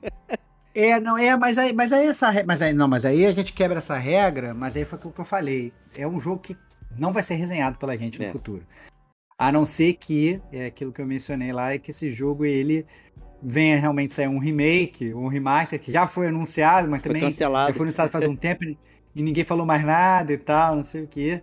Que esse é um jogo, inclusive, que o Diego, ele sempre falou pra mim. Ele, ele- o- o- a forma como o Diego falou desse jogo pra mim, ele falou assim, cara, jogue KOTOR, jogue Knights of the Old Republic, porque esse é o jogo que tem o melhor plot twist da história dos videogames de todos os tempos. Eu falei, ah, cara, impossível.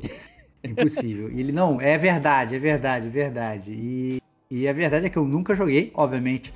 Eu não consegui fugir desse spoiler tanto tempo, eu já sei qual é o spoiler, né? O Diego vai contar. Né? E como é, eu quero tô mais curioso ainda, como é que ele vai contar como, é- como é que ele descobriu, como é que foi o sentimento dele descobrindo o plot twist do KOTOR. Mas, mas tá aí, não podia faltar na nossa lista, não podia tirar da lista o, o plot twist que o Diego ele cravou pra mim, que era o que, que impactou tanto a vida dele. Pois é, né? Que é curioso, né? Pra, pra alguém que vinha, né? Vem hateando muito Star Wars, né? Não quero saber de nada, não vou Anos. jogar. Mas você, mas você, mas é, cara, mas você assim, cara, o que, que acontece? Quando o negócio vira mainstream, Aí eu já entendeu? tenho que odiar, né? Você passa a odiar. O Star Wars era coisa de nerd, você achava maneiro porque não era mainstream. Quando o Star Wars ficar nerd, virar nerd, ficou, Todo mundo gosta. virou maneiro, virou maneiro ser nerd, e aí começou a sair Star Wars novos, aí você passou a odiar o Star Wars porque, porque não pode ter, entendeu? Então É é, isso. Se é você, que você gosta de ser outcast, ser outcast. tal, ser sei o. Jedi Outcast. Aí, ó. É, você, você, você, você, não, você não gosta de estar. entendeu? Agora é maneiro. Aí, aí muita gente começa a estudar Star Wars, tal, você se sente ofendido. Como assim essas pessoas estão gostando de Star Wars? Tal, Sabe o que, que é engraçado? Fica A, puto. a- a Helena me fez uma pergunta de Star Wars. Eu não lembro o que que era. Aí eu falei, ah, o personagem tal. Ela, nossa, pai, você sabe muito de Star Wars. É, Eu falei, eu nem gosto excelente. tanto. Cê- mentira. Ah, calma aí, eu vou ter que falar com a sua filha, cara, pra mostrar quem é você de Ah, verdade. eu tenho cara, boneco aqui do Star Wars, eu tenho uma porrada de coisa, cara, porra. Eu, sabe o que, que É, eu acho? Eu não gosto mais dos filmes e eu fiquei muito surpreso é, quando eu vi essa história né, do Knights of the Old Republic no mundo de Star Wars e, e- e- ver como é, poderia ser muita coisa, muito expansivo né, é- é a história. E aí isso me fez, acho que, ficar embasbacado, sabe? Tipo, a potência que Star Wars pode ser tá lá longe daqueles é, três filmes originais. Né? Quando eu joguei na época ali, eu acho que só tinha o, o- o Ameaça Fantasma, se não me engano.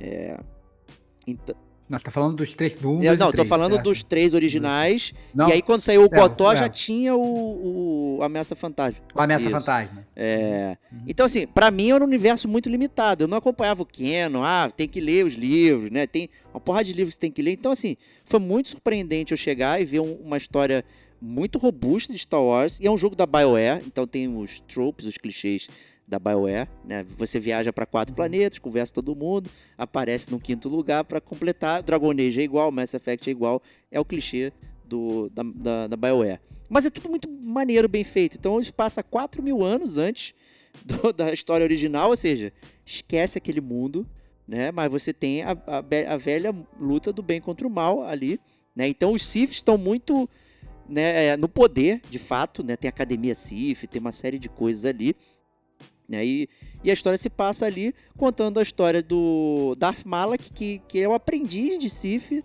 do Darth Vader, que ele desapareceu durante um ataque, né? Aí que aconteceu contra, contra os Jedi. É, ele desapareceu e aí o Darth Malak ele se aproveita disso como um bom Sith para ganhar o poder, né? E tentar conquistar a galáxia ali, um clássico, né? E aí eis que você acorda numa nave cargueiro ali, um cara comum, né? Indo para um planeta qualquer, é, e o jogo vai começando, né? E você de repente se descobre um usuário da força, né? Então você começa é, como exilado ali e de repente você se vê se reconectando à força. Também é um clichê comum, né? Bem tranquilo ali. Um Jedi que deixou de ser. Tu já deu spoiler aí, cara. Né? Se reconectando à força, tu já, tu já deu né? spoiler Então, aí. assim, aí conforme você vai se reconectando à força, né? A força ela lembra também das coisas, né? E isso começa a reativar as suas memórias, né? E as suas atitudes durante o jogo, no estilo BioWare, né, vão moldando esse personagem até chegar num determinado ponto onde você tem todas as suas lembranças e na verdade você era esse Sith Lord que desapareceu, né, obviamente traído ali pelo, pelo cara, né, pelo seu aprendiz, né, o círculo é eterno de aprendiz e mestre Sith, De aprendiz sendo um traindo É, o outro e tal. é, backstab, ritual de traição. né, o tempo inteiro.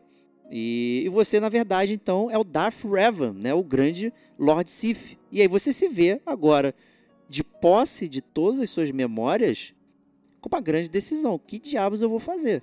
Né? Porque se você não lembra e está tomando novas atitudes, e de repente você lembra, essas suas novas atitudes, elas têm também um poder, tipo, é, sobre você. Tipo, caramba, eu posso ser diferente e tal, não sei o quê.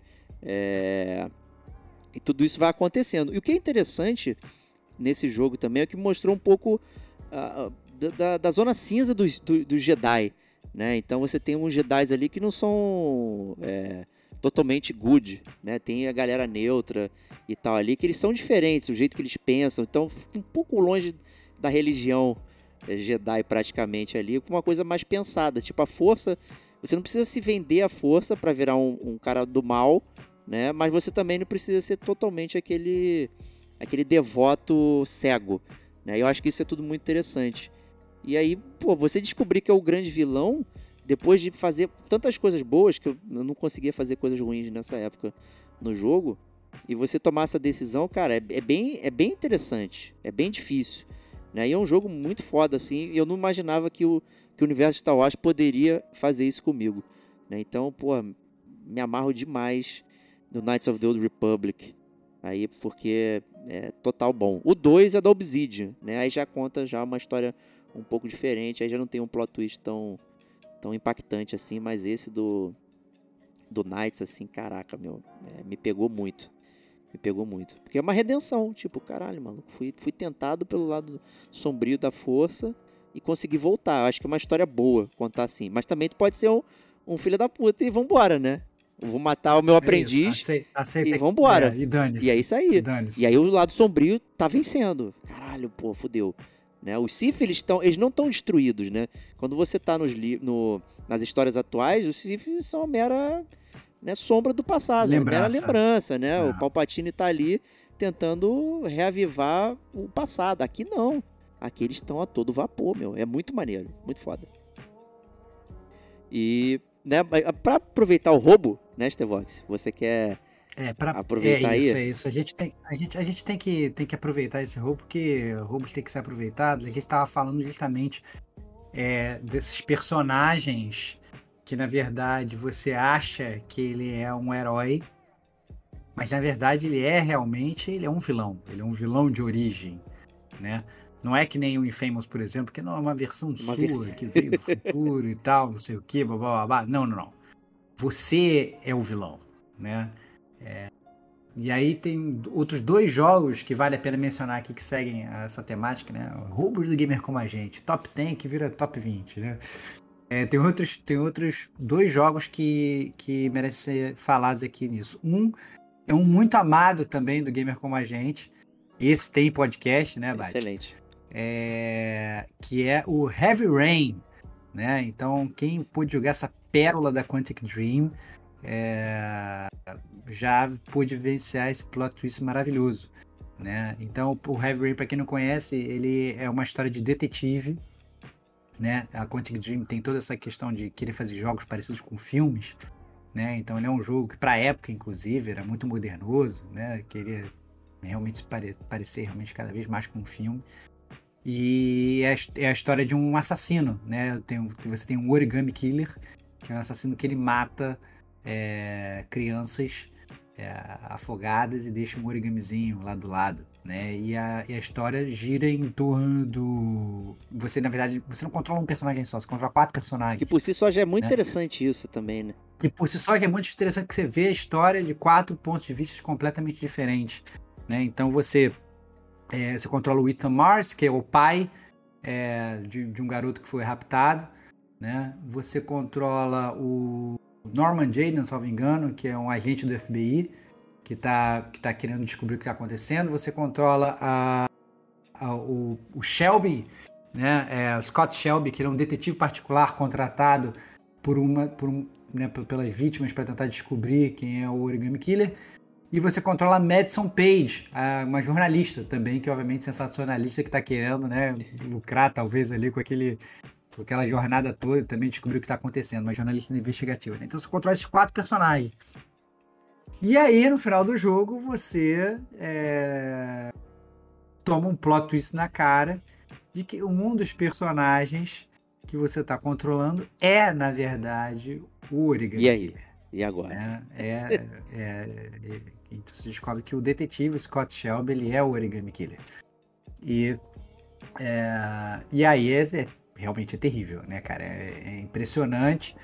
E aí é, o que é engraçado é que depois você o jogo te permite rejogar, né? E o jogo, inclusive, tem, tem dos troféus do jogo para você se tornar o assassino perfeito, né? Ou seja, quando você vai rejogar o jogo, você já sabendo que o Scott Shelby ele é, na verdade, o Origami Killer, na verdade você descobre que ele, na verdade, não tá querendo descobrir quem é o Origami Killer. É, Ele tá meio que tentando ocultar as, as evidências do Origami Killer. Então você, você consegue rejogar o jogo, o jogo todo pegando as provas todas e destruindo as provas, cara. É, muito maravilhoso, cara. É, é muito maneiro esse plot twist, é espetacular. E, e quando você rejoga o jogo, ele, ele vira um jogo completamente diferente, porque você já sabe o que tá acontecendo. Acaba sendo praticamente dois jogos em um.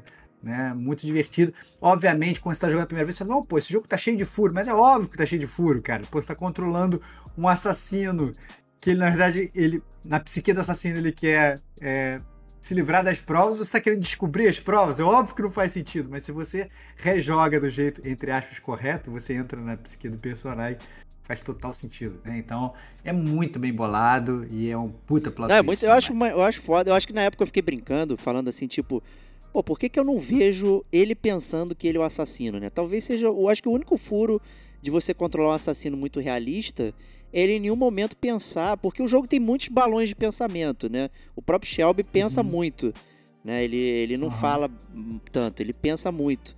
É, e aí você fica assim, tipo, por que, que ele não, não mostra e tal, assim. Mas é, é. É um furo, não é? Não sei, mas não importa.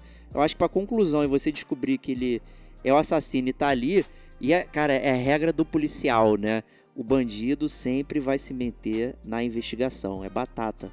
Né? Eis que É. o próprio bandido está investigando, entre aspas, É o próprio crime que ele cometeu. Cara, Então tá aí. cara, tá na tua cara. É Tá maravilhoso. na tua cara. E é outro também que é muito difícil de matar. É muito legal e quando ele vem você fica totalmente explodido. Caraca, muito, Muito, maneiro. A- Muito Até maneiro. abrindo um parênteses aqui, não é um roubo, né? É só mencionar, ah, mas o, o Shadow of the Colossus não poderia ser parecido, né? Porque ele você controla o próprio boneco, né? Eis que, né, o Shadow of the Colossus, ele não era um vilão.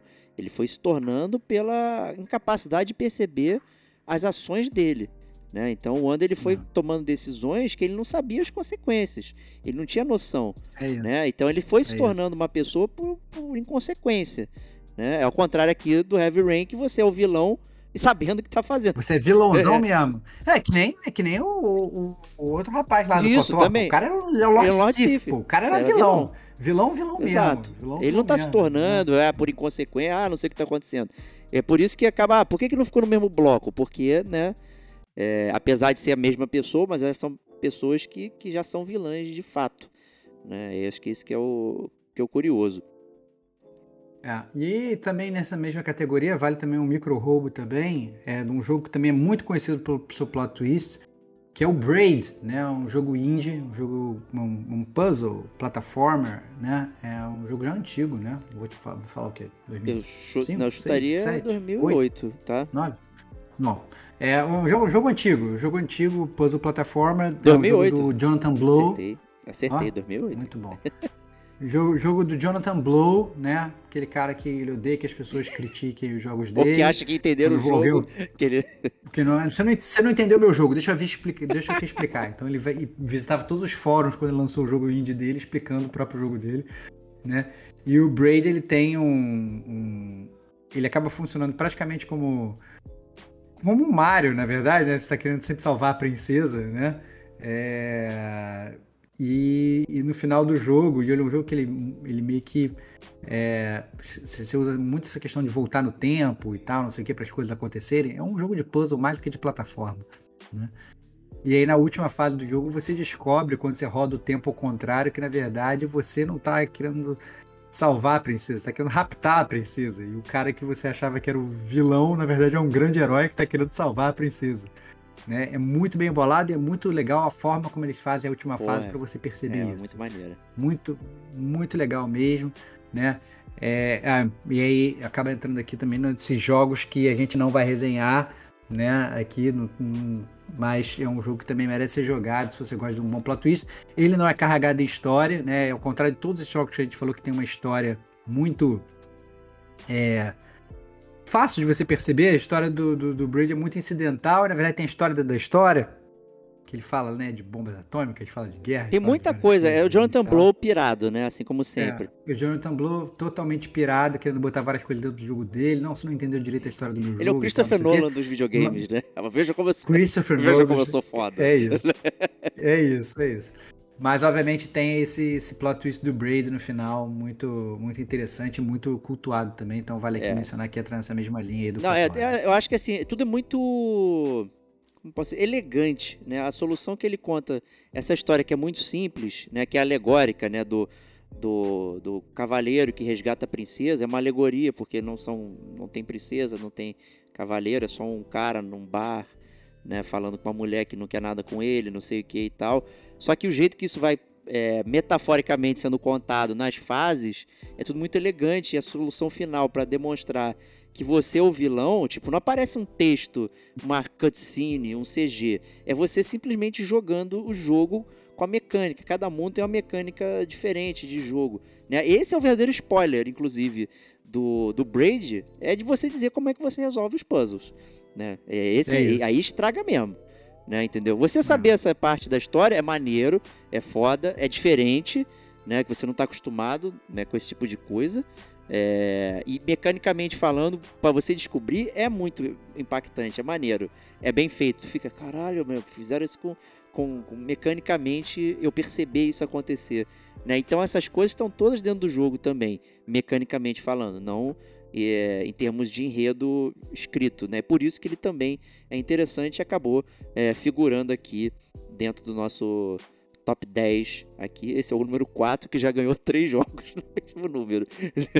É, mas considerando que, obviamente, por exemplo, se eu fosse considerar, eu botaria tranquilamente, por exemplo, o Horizon na frente do plot twist do Heavy Rain, Sim, sim. do próprio Braid, o Spec Ops, mesma coisa e tal. Mas é que eu acho que, obviamente, a gente acaba mencionando por, causa, por conta de ser na mesma linha do KOTOR, né? Como o KOTOR chega no coração do Diego, né? a gente E falou que ia ter coisas acaba- que são do coração, É, né? é, exatamente. Eu acho que ele acabou subindo na lista, né? Mais, mais pelo KOTOR ser do Diego do que exatamente pelo, Heavy Rain e Braid. por né? eventualmente um Heavy Rain. Braid, né? É, com certeza estariam lá mais embaixo, mas obviamente a gente não pode deixar de selecionar, porque a gente tem que agradar os gamers, né? Essa é, É isso aí. E com isso chegamos aqui o top 3, né? Agora que a coisa vai esquentar, né? E será que tem Cara. coração? Será que tem razão? Né? E é isso O aí. 3, eu diria que é razão e coração, hein? Acho que É, razão e coração. O, o 3 foi, foi engraçado porque a gente tava debatendo e aí o Diego falou, não, calma aí, então se a gente tá fazendo um plot twist, a gente tem que fazer botar aqui na nossa lista Metal Gear. E aí eu falei, beleza, vamos botar o Metal Gear. E aí a grande pergunta foi, eu falei, mas calma aí, Diego, qual Metal Gear você tá falando? e aí ele falou, porra, só tô falando cinco. Aí eu falei, pô, beleza, tudo bem, mas e os outros, sacou? É, e aí a gente ficou debatendo qual seria o Metal Gear, né, que, que estaria aqui. A grande verdade é que todos os Metal Gears, eles têm é, plot twists, né, todos. todos. 100% deles, né? É, então, al- alguns até, sabe, é, menores, como por exemplo do Metal Gear Solid 1, que o- você descobre que o Liquid Snake e o Solid Snake são clones e tal, não sei o né? É, ou Fantásticos também, como a própria Big Boss, também no Metal Gear Solid 3 e tal, que tem um, né, é, a Big Boss, ela era realmente uma grande Big Boss, né? Então, já fala, já fizemos podcast disso também. É, então, na verdade, sintam-se aqui é, é, nomeados todos os Metal Gears, né? Todos os Metal Gears. Então, o próprio 2 também, que eu acho espetacular. E a gente já falou isso, Metal Gear 2 tão criticado, né? Mas o Metal Gear 2 que no final do Metal Gear você descobre que toda a aventura do Metal Gear 2 ela, na verdade, é toda engendrada pelos Patriots, é tudo um grande experimento para tentar replicar ali a jornada do Solid Snake no Metal Gear Solid Tudo 1, fake news. né? tudo fake news e a forma como eles, como eles revelam isso cara, é também é demais, espetacular. Fora o fato O que você Met- não, concor- não concordou comigo, mas né, que você não joga com, com o Snake, né? Eu acho que isso também é uma quebra de expectativa ali, quando você se É. vê jogando com Mas o não, Raiden. é- não, não é um plot twist da história, na verdade, né? É, É. um plot, não é, um plot, é um plot twist do, do, do Kojima Exato. querendo trollar todo mundo querer jogar com o Snake de novo, né? É, mas aí aparece lá o Pliskin no meio da, no meio da tua jornada e tal, que obviamente é o Solid Snake, né? É, para tentar para tentar te ajudar e tal, essas coisas todas. Mas a grande verdade é que tem, tem um puta plot twist. O plot twist do 5, como o Diego falou, né? Do, do- que na verdade você joga o jogo todo achando que você tá controlando o Big Boss, e na verdade, né? Não está controlando o Big Boss. Tá controlando Jack Bauer, E o único. né? É por isso que mudou o ator, gente. Né? Por, por isso que muda a voz, né? então todo mundo revoltado. Mudaram o ator, não podiam ter mudado o ator. Caraca, cara. Cosmão foi, Foi gênio, cara. Mudou o ator porque não queria dar ponto sem nó. Óbvio que não podia usar a mesma voz, cara. Um é outro outro personagem. personagem. Porra, Caralho, gênio. muito foda isso. Kojima é gênio, gênio, gênio pra caralho, né? É, e o Metal Gear 4, que na verdade eu botei aqui, mas eu não quero falar do plot twist do Metal Gear 4, porque eu ainda tenho a esperança de que esse podcast vai sair, cara. Que a gente não, Não, ele pode vai deixar a sair. Eu, eu tenho que arrumar algum jeito de jogar, meu. Não tem... É, ou você joga, ou você vê, cara. você se vê. vira, meu irmão. Se vira, vai ver no YouTube, cara. Mas o Metal Gear 4, ele tem um dos maiores plot twists. O Diego já sabe qual é o plot twist, mas eu não vou falar aqui pra seguir a regra do podcast, cara. A gente já tá roubando pra caralho, mas essa regra eu vou seguir. Então eu não vou falar qual é o plot twist do 4, porque eu quero poder debater com o Diego numa zona Mas se eu vir original, o, cara. o, o, o- o Metal Gear 4, eu posso debater ou não? Eu, eu não sei, Porque essa é cara, uma não regra sei. interessante, porque a gente fala que tem que ter jogado, mas se eu só vir no, É. no, no YouTube, será que eu posso? Porque o Metal Gear 4 cara, você joga eu- pouco também, né? Que tem muita cena. Não, não, não, mas, é, mas eu, queria tanto você jogasse. Cara, eu tenho PlayStation 3, velho, aqui, te Não, empresto, já foi cara, consumido pela joga, cara. Marizia. Ah, cara, você tá querendo fugir, cara. Cara, pelo amor de Deus, cara, esse jogo. Mas, mas o Metal. Plot Twist do Metal Gear 4 é absurdamente foda. Absurdamente foda no final do Metal Gear 4. Né? Então tem que tem que ser tem que ser visto, tem que ser jogado. Consumam a série Metal Gear. Todo jogo tem um plot twist. Então sintam-se nomeados aqui, né? A- aqueles que que Ó, aqueles que, que peguei aqui, ó, de Metal Gear Solid Full Gameplay, No Alerts, No Commentary, 11 horas. Porra, mas será que ele pula cutscene? Acho que São não. 11 horas Não, curto, pô, ele, ele- não, São é, 11 horas é, é gameplay perfeito. Né? Não, não, não, não perde nada, é no alerts. Né? Entendi. Então é duas horas de jogo, nove horas de filme. Tá, parece parece que faz Ah, sentido. Boa, boa jornada pra você. Eu vou ver, cara, eu vou é ver, eu 11 vou ver. Foda-se, eu vou ver. Daqui a 11 horas. Põe na televisão Isso, grande isso. e vê como se fosse um É filme, aí. cara. Vê como se fosse um Já filme. começa. Se quiser, até engana, até engana tua esposa, tua filha, pega fica com o controle na mão pra fingir que você tá jogando. Ela fala, nossa, como você joga bem. E na verdade, No tá alerts. só você ali. No alerts, cara. Eu falo, sou um grande espião. É isso. Muito bom. Ai, ai, muito bom. Então, Metal Gear aí, é, sintam-se aí, vocês fãs de Metal Gear, vocês estão... Eu, eu- cara, eu gosto muito do, do- da- história do Metal Gear 5 nesse sentido, né? Apesar da estrutura dele ser estranha e tudo mais, você chegar no final ali. é, e se, para chegar no final você tem que fazer essas coisas pra você descobrir que você não é o Big Boss ali, né? Que você é o Jack Bauer. Uhum. né? Eu acho isso muito maneiro. Eu, eu, eu gostei É. bastante. Né? Apesar de. pe- Pesados pesares, é, ainda tem um que legal do Kojima ali, você não ser quem você pensa que é, né? É bem, é bem diferenciado também. É, lembrando que todos esses podcasts, todos esses jogos de Metal Gear, eles têm podcast aqui no, no Gamer Como a Gente, né? Então a gente tem podcast do 1, do 2, do 3 e do 5. A gente não tem do 4, que o Diego não jogou, mas a gente fez cronológico. né? Cronológico, Então, é. Então tá certo. Cronológico. Exatamente, falta só o 4, que é o final da série, né? Então falta exatamente o último. Gamer como a gente, à frente do seu tempo, fazendo, fazendo a leitura cronológica do Metal Gear. Não foi planejado, mas ao mesmo tempo acabou sendo. no aí meio. pronto, aí a gente assumiu. E aí deu tudo certo, deu tudo certo, espetacular. né? Então. é, falta fechar a pedra aí, então não falaremos do plot twist do 4, porque ainda será, ainda será comentado Perfeito, gente. perfeito. Com isso, chegamos aqui, os dois últimos jogos aqui da área. Será que são, serão só dois? né? Vamos descobrir aqui. Né? Então, o segundo lugar aqui, o primeiro perdedor, é, mas não, não assim tão ruim, né? Na verdade, é uma grande honra ele estar aqui em segundo lugar, né? Quem será que está acima dele? É, o segundo lugar, estamos falando de BioShock número 1, a sua primeira visita a Rapture, a cidade afundada. E aí, Stevox? Conta, conta, conta aí pra galera, como é que é? O que, que é Rapture? Rapture. Que, que, que parada é essa? Cara, Cara, que parada Cara, é essa? sem deuses, apenas o homem, cara. No gods, only man, cara.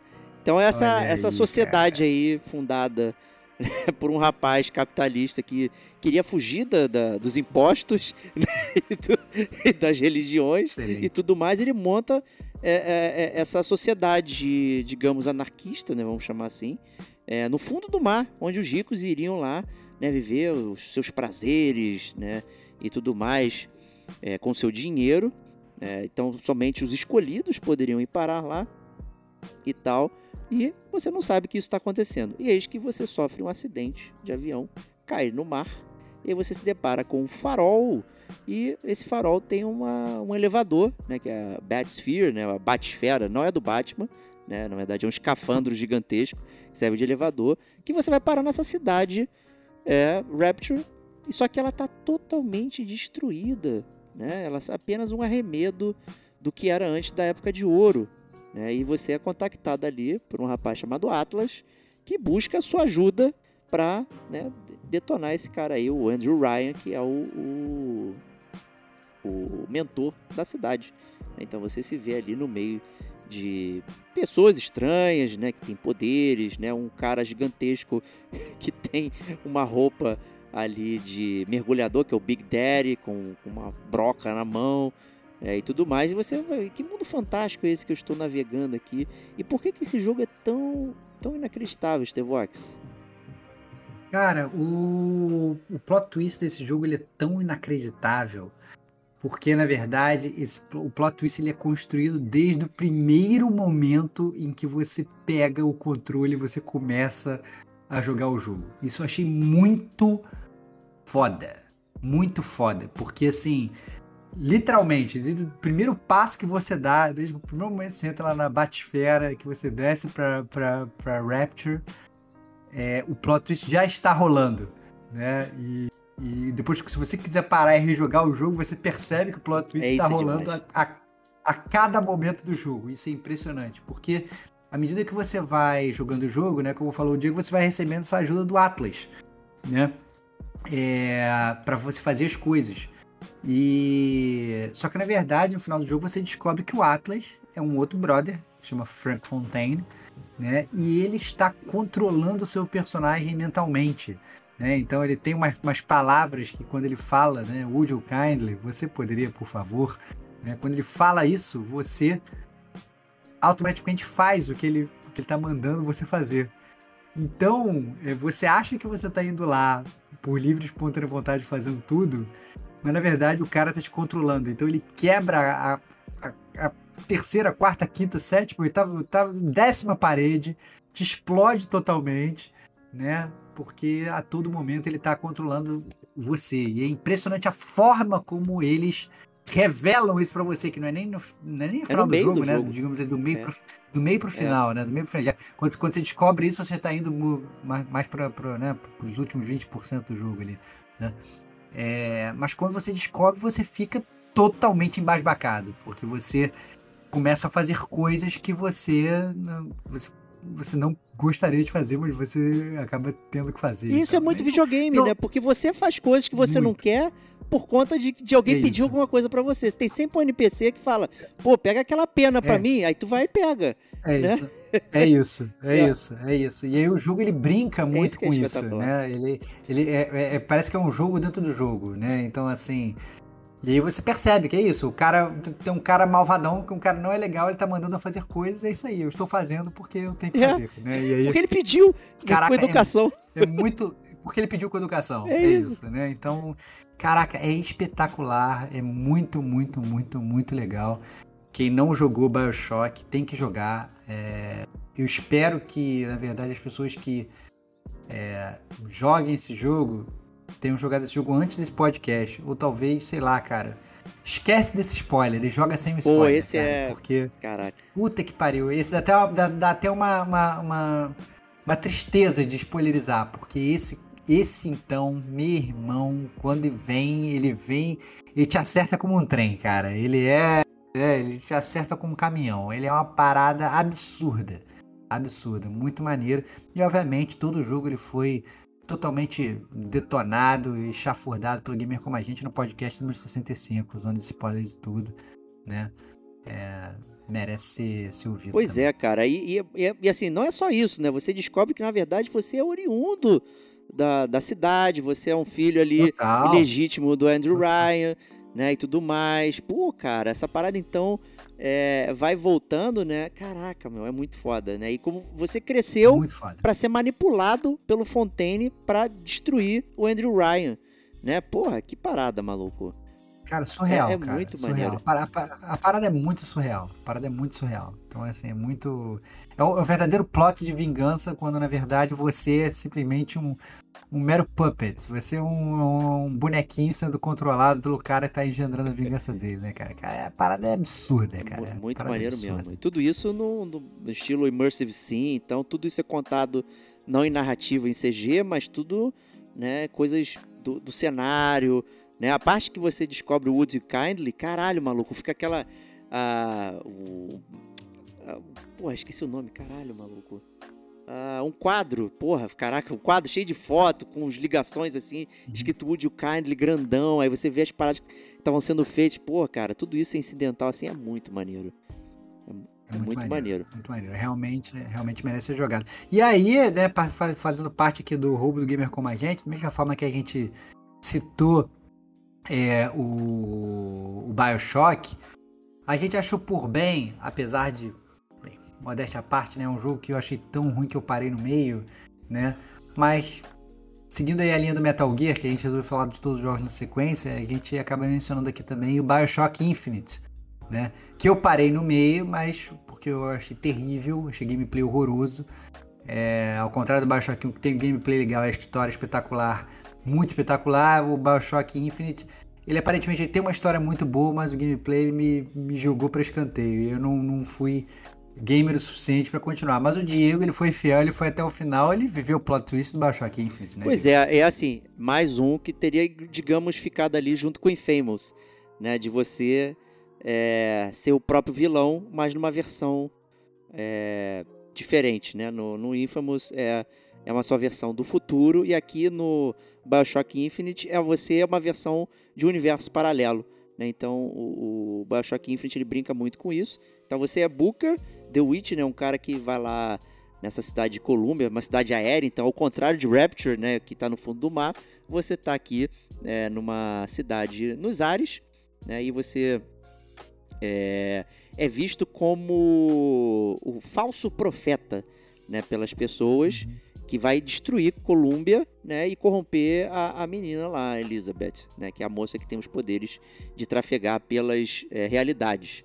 Né, e conforme você vai avançando no jogo, né, realmente você não é só o falso profeta, você é o profeta, porque você é o, o Comstock, que é o vilão do jogo, né, numa realidade paralela. Né? Então, em determinado parte do, do seu passado, você é, é batizado, né? E dependendo da sua atitude ali, sendo você aceitando o batismo e a renovação, você se torna um cara religioso e aí vira o Comstock, que monta essa cidade aí, Colômbia, né? E o Booker é o cara que não aceitou essa redenção e luta aí contra a tirania, né, digamos assim. Só que existem múltiplos bookers e múltiplos Comstocks, né? Porque a realidade paralela é infinita. Aí tá aí o Doutor Estranho, né?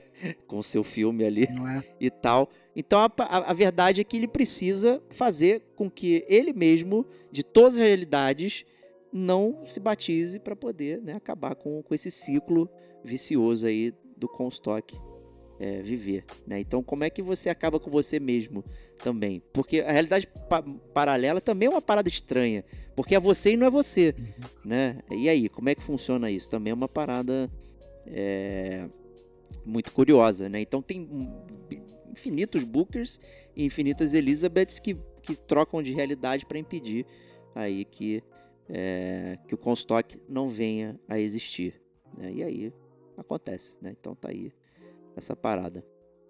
Então acho a história foda do Bioshock Infinite é maneiro, mas o gameplay ele realmente atrasa. É um dos poucos jogos que eu fico tonto de jogar também. Tal qual Far Cry, o Bioshock Infinite eu fico tonto, eu fico com, com aquele motion sickness né, de movimentação, começa a ficar enjoado, tem muita muita coisa, ele tem um braço que te circula pela cidade, não sei o que. Eu fico tonto de É, raiva, é. cara. É muito E ruim, assim, cara. Muito é- ruim. Muito tem muitos momentos COD, né? Tipo, é sala atrás de sala de um monte de inimigo de é, esponja de bala. Né? Você nem usa os seus poderes direito, que tem os poderes né, e tudo mais. É, Você não tá no Immersive Sim tal qual o Bioshock original. Você tá num sala com sala, estilo Call of Duty, só que com uma história boa. Né? Só que aí você tem que perseverar bastante no gameplay. Aí é, é, é difícil. Né?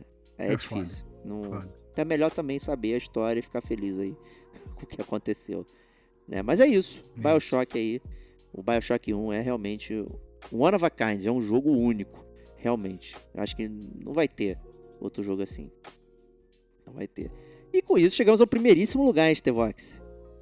Primeiríssimo lugar, é, quem é fã de Gamer como a gente provavelmente já vai saber o que, que é, né? Fã de velha guarda. É, a gente não podia deixar de falar aqui do melhor jogo de todos os tempos, né? o jogo que, que não só é considerado por muitos o melhor jogo de todos os tempos, como ele ainda estampava na própria Oi. capa lá, virava lá, dane-se. É isso. autoindulgente, tá aqui, ó. Você tá comprando o melhor jogo de todos os tempos, né? A gente, obviamente, tá falando aqui do Final Fantasy VII, O- né? O Final Fantasy VII original, PlayStation 1 raiz, né? Que tem ali no meio do seu jogo, provavelmente, um dos maiores plot twists de toda a história. Então, esse eu acho que, na verdade, eu não tô spoilerizando ninguém, as pessoas já devem todas saber. É tipo É, Darth mas Vader gente, ser o pai do Luke, né? acho que tá, tá entranhado, né, É na, na cultura. tá, tá entranhado na cultura pop, né? É, na verdade, tem até dois plot twists no jogo, né? É, um é a própria origem do Cloud, né? É, a gente pode até mencionar um pouco aqui, mas o principal, na verdade, por que que aparece aqui é a morte da Aerith, né? Então, a, a Aerith, ou a Aerith, É. lá no, no, no original japonês, né? é uma, é uma personagem do jogo que você controla normalmente. É um par romântico aí do, do, do Cláudio, que é o personagem principal e tudo. E você pega e você joga com ela normal o jogo todo, você evolui, você equipa equipamentos, você equipa matérias, você é uma personagem como qualquer toda e tal. Você investe tempo nela. Você só acha estranho que É, não passa pega do ali. limite 2. É estranho. Né? Mas É, aí só coça é, a tá. cabeça, né? É, não, mas é, você vai jogando, você vai jogando, tem muito jogo pela frente, né? E tal, você vai jogando, vai jogando, vai jogando, vai jogando. E em um determinado momento do jogo acontece, na verdade, o que ninguém esperava, que o grande vilão, talvez um dos maiores vilões de toda a história de videogame, o Sephiroth, ele mata a, a né? E aí, e obviamente você, como próprio personagem, como Cloud, você fica totalmente destruído, não só pelo, pela reviravolta no roteiro, mas também pela, pelo tempo investido que você O investiu jogador. naquele personagem, que foi tudo por água abaixo. Cara, eu fiquei desesperado, falei, eu não tô acreditando. Eu lembro que eu larguei o controle e falei assim, não pode ser sério. Foi a lá Game of Thrones, entendeu? Foi Quando- eu muito não do vou falar, nada, mas né? Assim. personagem- personagens morrem no Game of Thrones e fala, cara, é impossível que isso esteja ocorrendo, né? Na primeira, primeira temporada. É quando você ainda não tá entendendo como vai ser a temática da série, né? No, no Final Fantasy VII foi a mesma coisa. Meio que larguei o controle não. Revive aí, porque eu quero voltar a jogar. Calma aí, o que, que você vai criar aí pra você? Joga uma Phoenix Down, né? Pô. Joga a Phoenix Down, o que, que tá acontecendo e tal, mas não. Morre, morre de morte morrida, morte matada e morre de verdade, não volta mais. E, e, é isso aí, né? Vira inclusive um motivador do Cloud para continuar a jornada dele, né? E acaba que vira praticamente uma jornada de vingança. Também, Exato, né? então, é. E assim, é, é uma, uma morte que é, é emocional pra gente, porque a gente jogou numa época onde éramos jovens, né? Então pegou bem, assim, e pelo menos para mim, assim, não tinha nenhum outro jogo parecido é, à época que tivesse um, um, um plot tão contundente. Né? Os jogos de ação normalmente da época eram né, jogos de ação, tiroteio para lá e para cá, tá tudo certo. De repente você tem um jogo que o personagem principal morre e é um personagem principal que você se importa, é, que você investiu tempo também e dinheiro fake, né? e tudo mais, e, e, os, os, personagens em volta também se importam. Como assim? Né? Em geral, a gente, como fica apegado aos personagens, você não quer ver ele se dando mal ou morrendo, né? Eu acho que boa parte do Game of Thrones aí ganhou popularidade por conta de não se importar com os personagens. Qualquer um tá fadado a qualquer coisa, né? E matar uma personagem como a Ares assim, é, de uma hora para outra, caraca, meu, é, é muito doido, sabe? É, a gente fica meio, porra, não tava esperando isso. Mas é, é, é quando você uhum. rejoga e já macaco velho, que nem a gente aqui e tal, e começa a prestar atenção, ela sabia que estava indo para morrer. É, porque precisava de um sacrifício para reativar a matéria é, life que estava precisando. Ela tinha que usar a energia da Terra para poder contrabalancear o que o Sephiroth estava fazendo. Né? E a única forma de ativar aquela matéria era retornando para a Terra, né? através lá do live stream yeah. e ativando a matéria. Tudo isso é explicado né? E você é. não tá prestando atenção em nada disso. Tá igual o Cláudio, não acredito. Exatamente, exatamente. Tá, tá totalmente bestificado, eu não acredito, cara. Foda-se. Eu não quero saber de nada disso. Agora eu quero minha vingança. Agora vamos embora, agora vamos embora. Né? Ah, vai tomar um Omni Slash na cabeça, vai ser lindo. vai ser legal. E isso foi muito, caraca, doidão. E, só que você mencionou uma parada que eu não tinha me lembrado, né? Que era, tipo, o próprio Cloud ele é um, um, um, plot twist, porque ele não é quem ele diz ser. Né? E isso também é Exato. é interessante pro jogo, porque ele é, você vai, né, de novo, com aquela ilusão, eu sempre controlo o herói, né, e a gente já desmascarou aqui com vários plot twists que você é. não controla sempre o herói, né, mas é uma percepção que você tem. É, ao contrário, o Cloud ele não é nem herói, nem vilão, ele é um Zé é Ninguém, né, cara? Esse que é o mais bizarro, né? Que é um bundãozinho, né, cara? Ele é um, é um cara comum que queria sair da cidade dele, de, de interior, para ser alguém, para ser o Sephiroth. Né? Ele, na verdade, queria ser tão bom quanto o Sephiroth, só que ele não tinha aptidão nenhuma para isso. Né? E aí você vai descobrindo isso ao longo do, da jornada, né? Porque ele se coloca como o fodão, né? Que ele é o soldier número um, né? Então ele é da equipe, a equipe de soldados da Shinra, onde ninguém nunca tinha ouvido falar nele, né? Que isso que era interessante, né? É As pessoas ficam coçando é a cabeça, falando, mas quem é esse cara? E não sei o que. Tudo isso no jogo é comentado, né? Tipo, as pessoas ficam é. meio, pô, é estranho. A própria Tifa, que é amiga de infância dele, é, é, e ela tem um problema, a relação com ele que é estranha, porque ela meio que permite ele continuar mentindo e ele, ela não questiona ele. Né? Ela quer viver é, essa ilusão. Ela, ela deixa, ela, ela, deixa você, vai lá, cara, você tá, você claramente é, é. perturbado. Tipo, você é meu herói, Cláudio, né? Ela fica assim é, incentivando segue aí, ele. É, segue aí vivendo essa parada, aceita, sabe? Vive a tua própria ilusão, né, cara? Bizarro, é bizarro, né, cara? É cara. Bizarro. Como, como ela vai mantendo essa ilusão e, e ele, ele fica tão fragmentado né, que ele chega a um ponto de achar que ele é o próprio Sephiroth, um pedaço dele, que faz parte também é, da história lá, que a Genova, né, que é o grande vilão alienígena né, do, do, do jogo, ela se fragmentou em vários pedaços, né, e o Sephiroth está reunindo isso, e tem vários clones de Sephiroth que a Shinra estava fazendo, e o Cloud seria um deles, né? Ele chega um momento que ele começa a acreditar que ele era um clone do Sephiroth, que ele também, então, ele não serve para mais nada. Então, ele é um cara tão sem autoestima que ele precisa se significar em alguém, né? Então ele ele é tenta emular o Sephiroth, ele tenta emular o Zack, que é o que é quem ele se veste, né? Ele usa a espada do Zack. Né? Ele é tão farsa que ele não tem nem o próprio equipamento. Né? É, é, é foda isso. É muito foda. É muito foda. Eu não sei se no nosso primeiro podcast, né? Quem, quem, quem escutou aqui o Gamer com a gente desde o início, né? O nosso primeiro podcast foi o podcast Final Fantasy VII, né? Eu não sei, nem sei se a gente lá atrás, a gente tá aprendendo a fazer podcast, é. a gente chegou aí tão Duvido, fundo nessa, não, nessa, nessa discussão e, e, abordar essa discussão. Mas é muito bom poder falar disso, é. né? Porque realmente é uma história muito profunda, os personagens são muito profundos.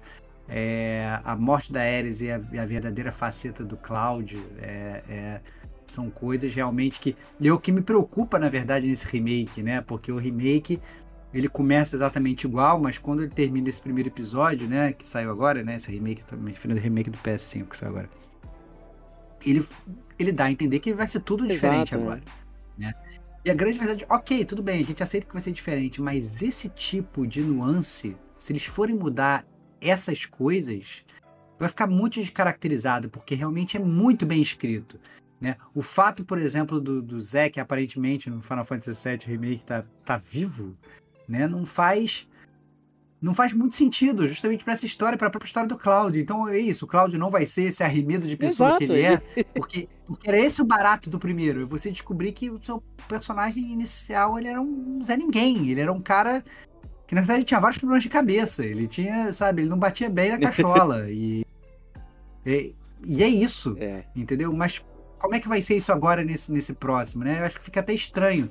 Será que vão criar um, o Cláudio vai ser um herói de verdade? Porque se virar, talvez ele vai perder grande parte do, desse brilho, né? Dele justamente ser um Zé Ninguém, né? Então, eu não sei como é que eles vão fazer para mudar. É, obviamente eu tô de coração aberto, mas é, esse tipo de coisa para mim é vai, vai, ser difícil, né? Vai, vai ser difícil caso eles mexam nessas coisas que são tão é, preponderantes é, na série. É canônico, série né? Ela se matar ali praticamente, vamos botar assim, para fazer tudo isso que aconteceu, faz parte da história, né? Ele teria que mudar a história. Se mudou a história, é outro jogo com, com, com, com, outros, com os mesmos personagens. A fanfic, talvez, né? não sei. Então é, é muito. Eu, eu para mim, eu continuo super pé atrás. Vou jogar, mas para mim é super pé atrás é, com, com essa é. parte aí, porque, cara, é, é uma parte muito inata do, do, do, do, jogo. Você mudar certas coisas e tal, não tem problema. Né? Mas você mudar pontos focais da história, é, aí já acho que já tá pegando. Aí é. vai querer, vai ter que depender da minha boa vontade aí pra. Complicado. Pra, né? pra pegar. Complicado. E, pô, acho que Final Fantasy VII tá ali como uma plot twist todos os tempos aqui pra gente. Tem uma parte muito sentimental, muito grande também, mas é obviamente muito boa uh, essa contação de história. Outros Final Fantasy também possuem é, plot twist a seu modo. É, é. Da, é da mesma forma que Metal Gear, né, tá lá em terceiro representando ali todos os Metal Gears, né? O Final Fantasy VII aqui tá representando todos os Final Fantasy, né? Então, é, desde de, de, sei lá, de todo o plot twist do 8, por exemplo, que a gente abordou muito também no podcast do, né, da ideia e da Ultimessa, Time Compression, né, essas coisas todas, né? Que é realmente, realmente uma loucura. Até, até a Kefka, né, cara? Sua grande amiga Kefka, que, que resolve destruir o mundo no 6. Pô, até o Final né? Fantasy 1, cara. O, o, o, ele tem um plot twist também, cara. O, o, o não sei se chegou aquele Stranger of Paradise, né? Que é o, que é o jogo de luta aí do Final Fantasy. Na verdade, você controla o vilão do Final Fantasy 1 para mostrar a jornada dele como ele virou. Então ele na verdade era um herói, né? E aí ele ficou corrompido e volta no tempo aí e tal. Então assim, né, são coisas que vão. Eu acho que eu diria que o único que não tem nada assim, que é seco, é o 2 e o 3. Todos os outros têm alguma coisa que, que vai fazer você né, é, descobrir ali um, uma surpresa. Né? O 4 também tem a sua surpresa, né? tem o mundo da lua e tal, você descobre que era de lá também, não sei o que, é, o vilão é seu irmão. Porra, essas paradas vão acompanhando a gente todas as jornadas aí de Final Fantasy e eu suponho que dependendo da ordem que você jogou, ou né, do, da sua idade e tudo mais, essas coisas vão te uhum. pegando é, né, conforme, conforme você vai jogando. Né? Eu acho que isso, isso que é maneiro, sabe? É, como, contar boas histórias. E é uma série que, que tradicionalmente conta boas histórias, né? A gente lamentou bastante o Final Fantasy XIII e o XV por não contar é, boas histórias, né? Eu acho que até tem, até escutem os podcasts, porque é, é, é, é divisível. Tem, tem, tem, tem coisa para ser comentada. Ah, Final Fantasy 13 a gente não gravamos, podcast, não né? gravamos. Poderíamos, gravar podcast Final eu, Fantasy 13. Assim, eu lanço até aqui a pérola de que eu, eu diria que o 13 tentou uma boa história e não conseguiu. O 15, o 15 uhum. não. O 15 não tentou ser boa história, não. Cara, 15, 15 tem uma parada no final que eu gostei do vilão lá, cara. Não, não aí vai não, pra zona de spoilers do 15. Cara. Vai pra zona de spoiler de Final Fantasy que vai escutar lá, porque também já foi muito debatido o, o, o vilão final, é. cara. O vilão final, eu acho que talvez ele seja uma das poucas coisas que salva. É, mas aí você precisa do DLC dele para poder curtir mais ainda. Ah, para com isso. Para com pra isso. Formar. Para mas reza a lenda que o 16 tá legal. Muita gente tá elogiando a história e tudo mais aí, então vamos a ver. E é, é isso. isso. É isso. É isso. É, obviamente fica aqui então o registro, né? Que jogo que a gente não falou? Vocês queriam que a gente falasse de Red Dead Redemption? Ah. De Red Dead Redemption 2? Vocês queriam que a gente falasse de Last of Us? De Last of Us 2? E aí? Qual foi o plot twist da vida de vocês que a gente não falou, que vocês não viram acontecendo? Que vocês ficaram revoltados? Algum personagem que morreu? Tem um personagem de Last of Us que pode ser citado aqui, mas a gente nem citou. Será que a gente foi é, herege? Olha caraca, aí, né? É, não é, citamos cara, o bolo de portal como um plot twist? Não citamos o bolo de... É, exatamente, cara. Que muitas coisas que poderiam ter sido citadas. Né? Será que a gente vai ter que fazer uma versão 2? Será que a gente vai ter que remendar a nossa lista? Mandem cartas para gamercomagente.com. Taquem pedras na gente, mas taquem pedras justificadas. É. A gente quer debater com vocês. Convençam a gente de que a gente. Contem pra gente como é que for, como é que vocês foram explodidos por determinados plot twists. Contem a jornada emocionante de vocês. Porque a gente altera a nossa lista. Foda-se, a gente faz o que a é, gente É, não, é aqui. lógico. Ou não altera nada. Gravem vocês os podcasts de vocês aí. Caraca, sacanagem. Não, é, é, caraca. Não, eu quero ouvir, vamos eu quero ouvir, ouvir eu quero ouvir a, a, lista dos ouvintes. Mande pra gente o seu plot twist. Qual foi o plot twist da sua vida? Esse é o, qual foi aquele jogo que deixou você de queixo no chão?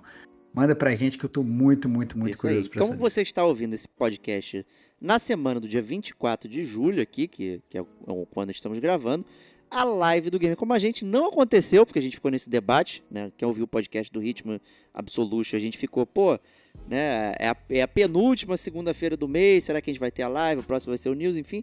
Acabamos decidindo aqui por não fazer a live no dia 24 de julho. Vamos fazer dia 31 de julho, a tradicional live do Gamer Como a Gente. Então, contamos com a presença de todos aqui, começando às 9 horas para aquele super bate-papo, né, com a turminha aqui do barulho do Gamer Como a Gente. E depois, né, a gravação do podcast, né, e... Devemos estragar ou não? Já que está no programa Não, não vamos estragar não, não. Mas o tema tá, tá irado. o tema tá irado. Venham Venham que o podcast tá Venham preparados para falar sobre o tema, né? É isso, porque vai ter, vai ter comunicação, a gente vai botar vocês na roda, vai ser irado. Venham na isso. próxima É live. até bom de falar, a gente tem tentado fazer a live com temas para justamente incentivar, é, não ficar só o ouvinte passivo ouvindo a gente né, comentando sobre uma resenha qualquer. Né? Principalmente se for resenha, tem zona de spoilers e tal, às vezes você não está preparado para isso. Então, quando tem um tema, né, é mais legal que todo mundo pode participar, mesmo a gente gravando. Né? Então, é, até, é sempre bom é, ter um teminha aí, sugestões de temas também a gente aceita.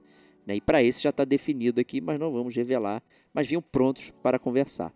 É isso. Então, Stevox, muito obrigado aí por estragar vários jogos pra gente aí. Que isso, foi um prazer. Espero que os ouvintes não tenham ficado magoados. Vão ficar por não é ter falado do. Red Dead 2, o final, certeza.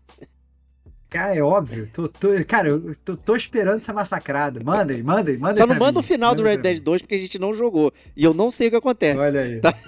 Olha não aí, mandem, olha não aí, mandem. Olha aí. Mas fala o quanto, o quanto emocion... é, quão emocionados vocês é ficaram. Só não é fala isso. o que aconteceu, pelo amor de Deus. Senão vai estragar pra gente. Aí que a gente não tem vontade de jogar, hein? Caraca, ó, o é refém, ó o refém. Olha, olha, olha aí, olha aí, olha aí. Então, é isso. É isso, gente. Muito isso. obrigado e até a semana que vem. Um grande abraço e até lá. Tchau, tchau.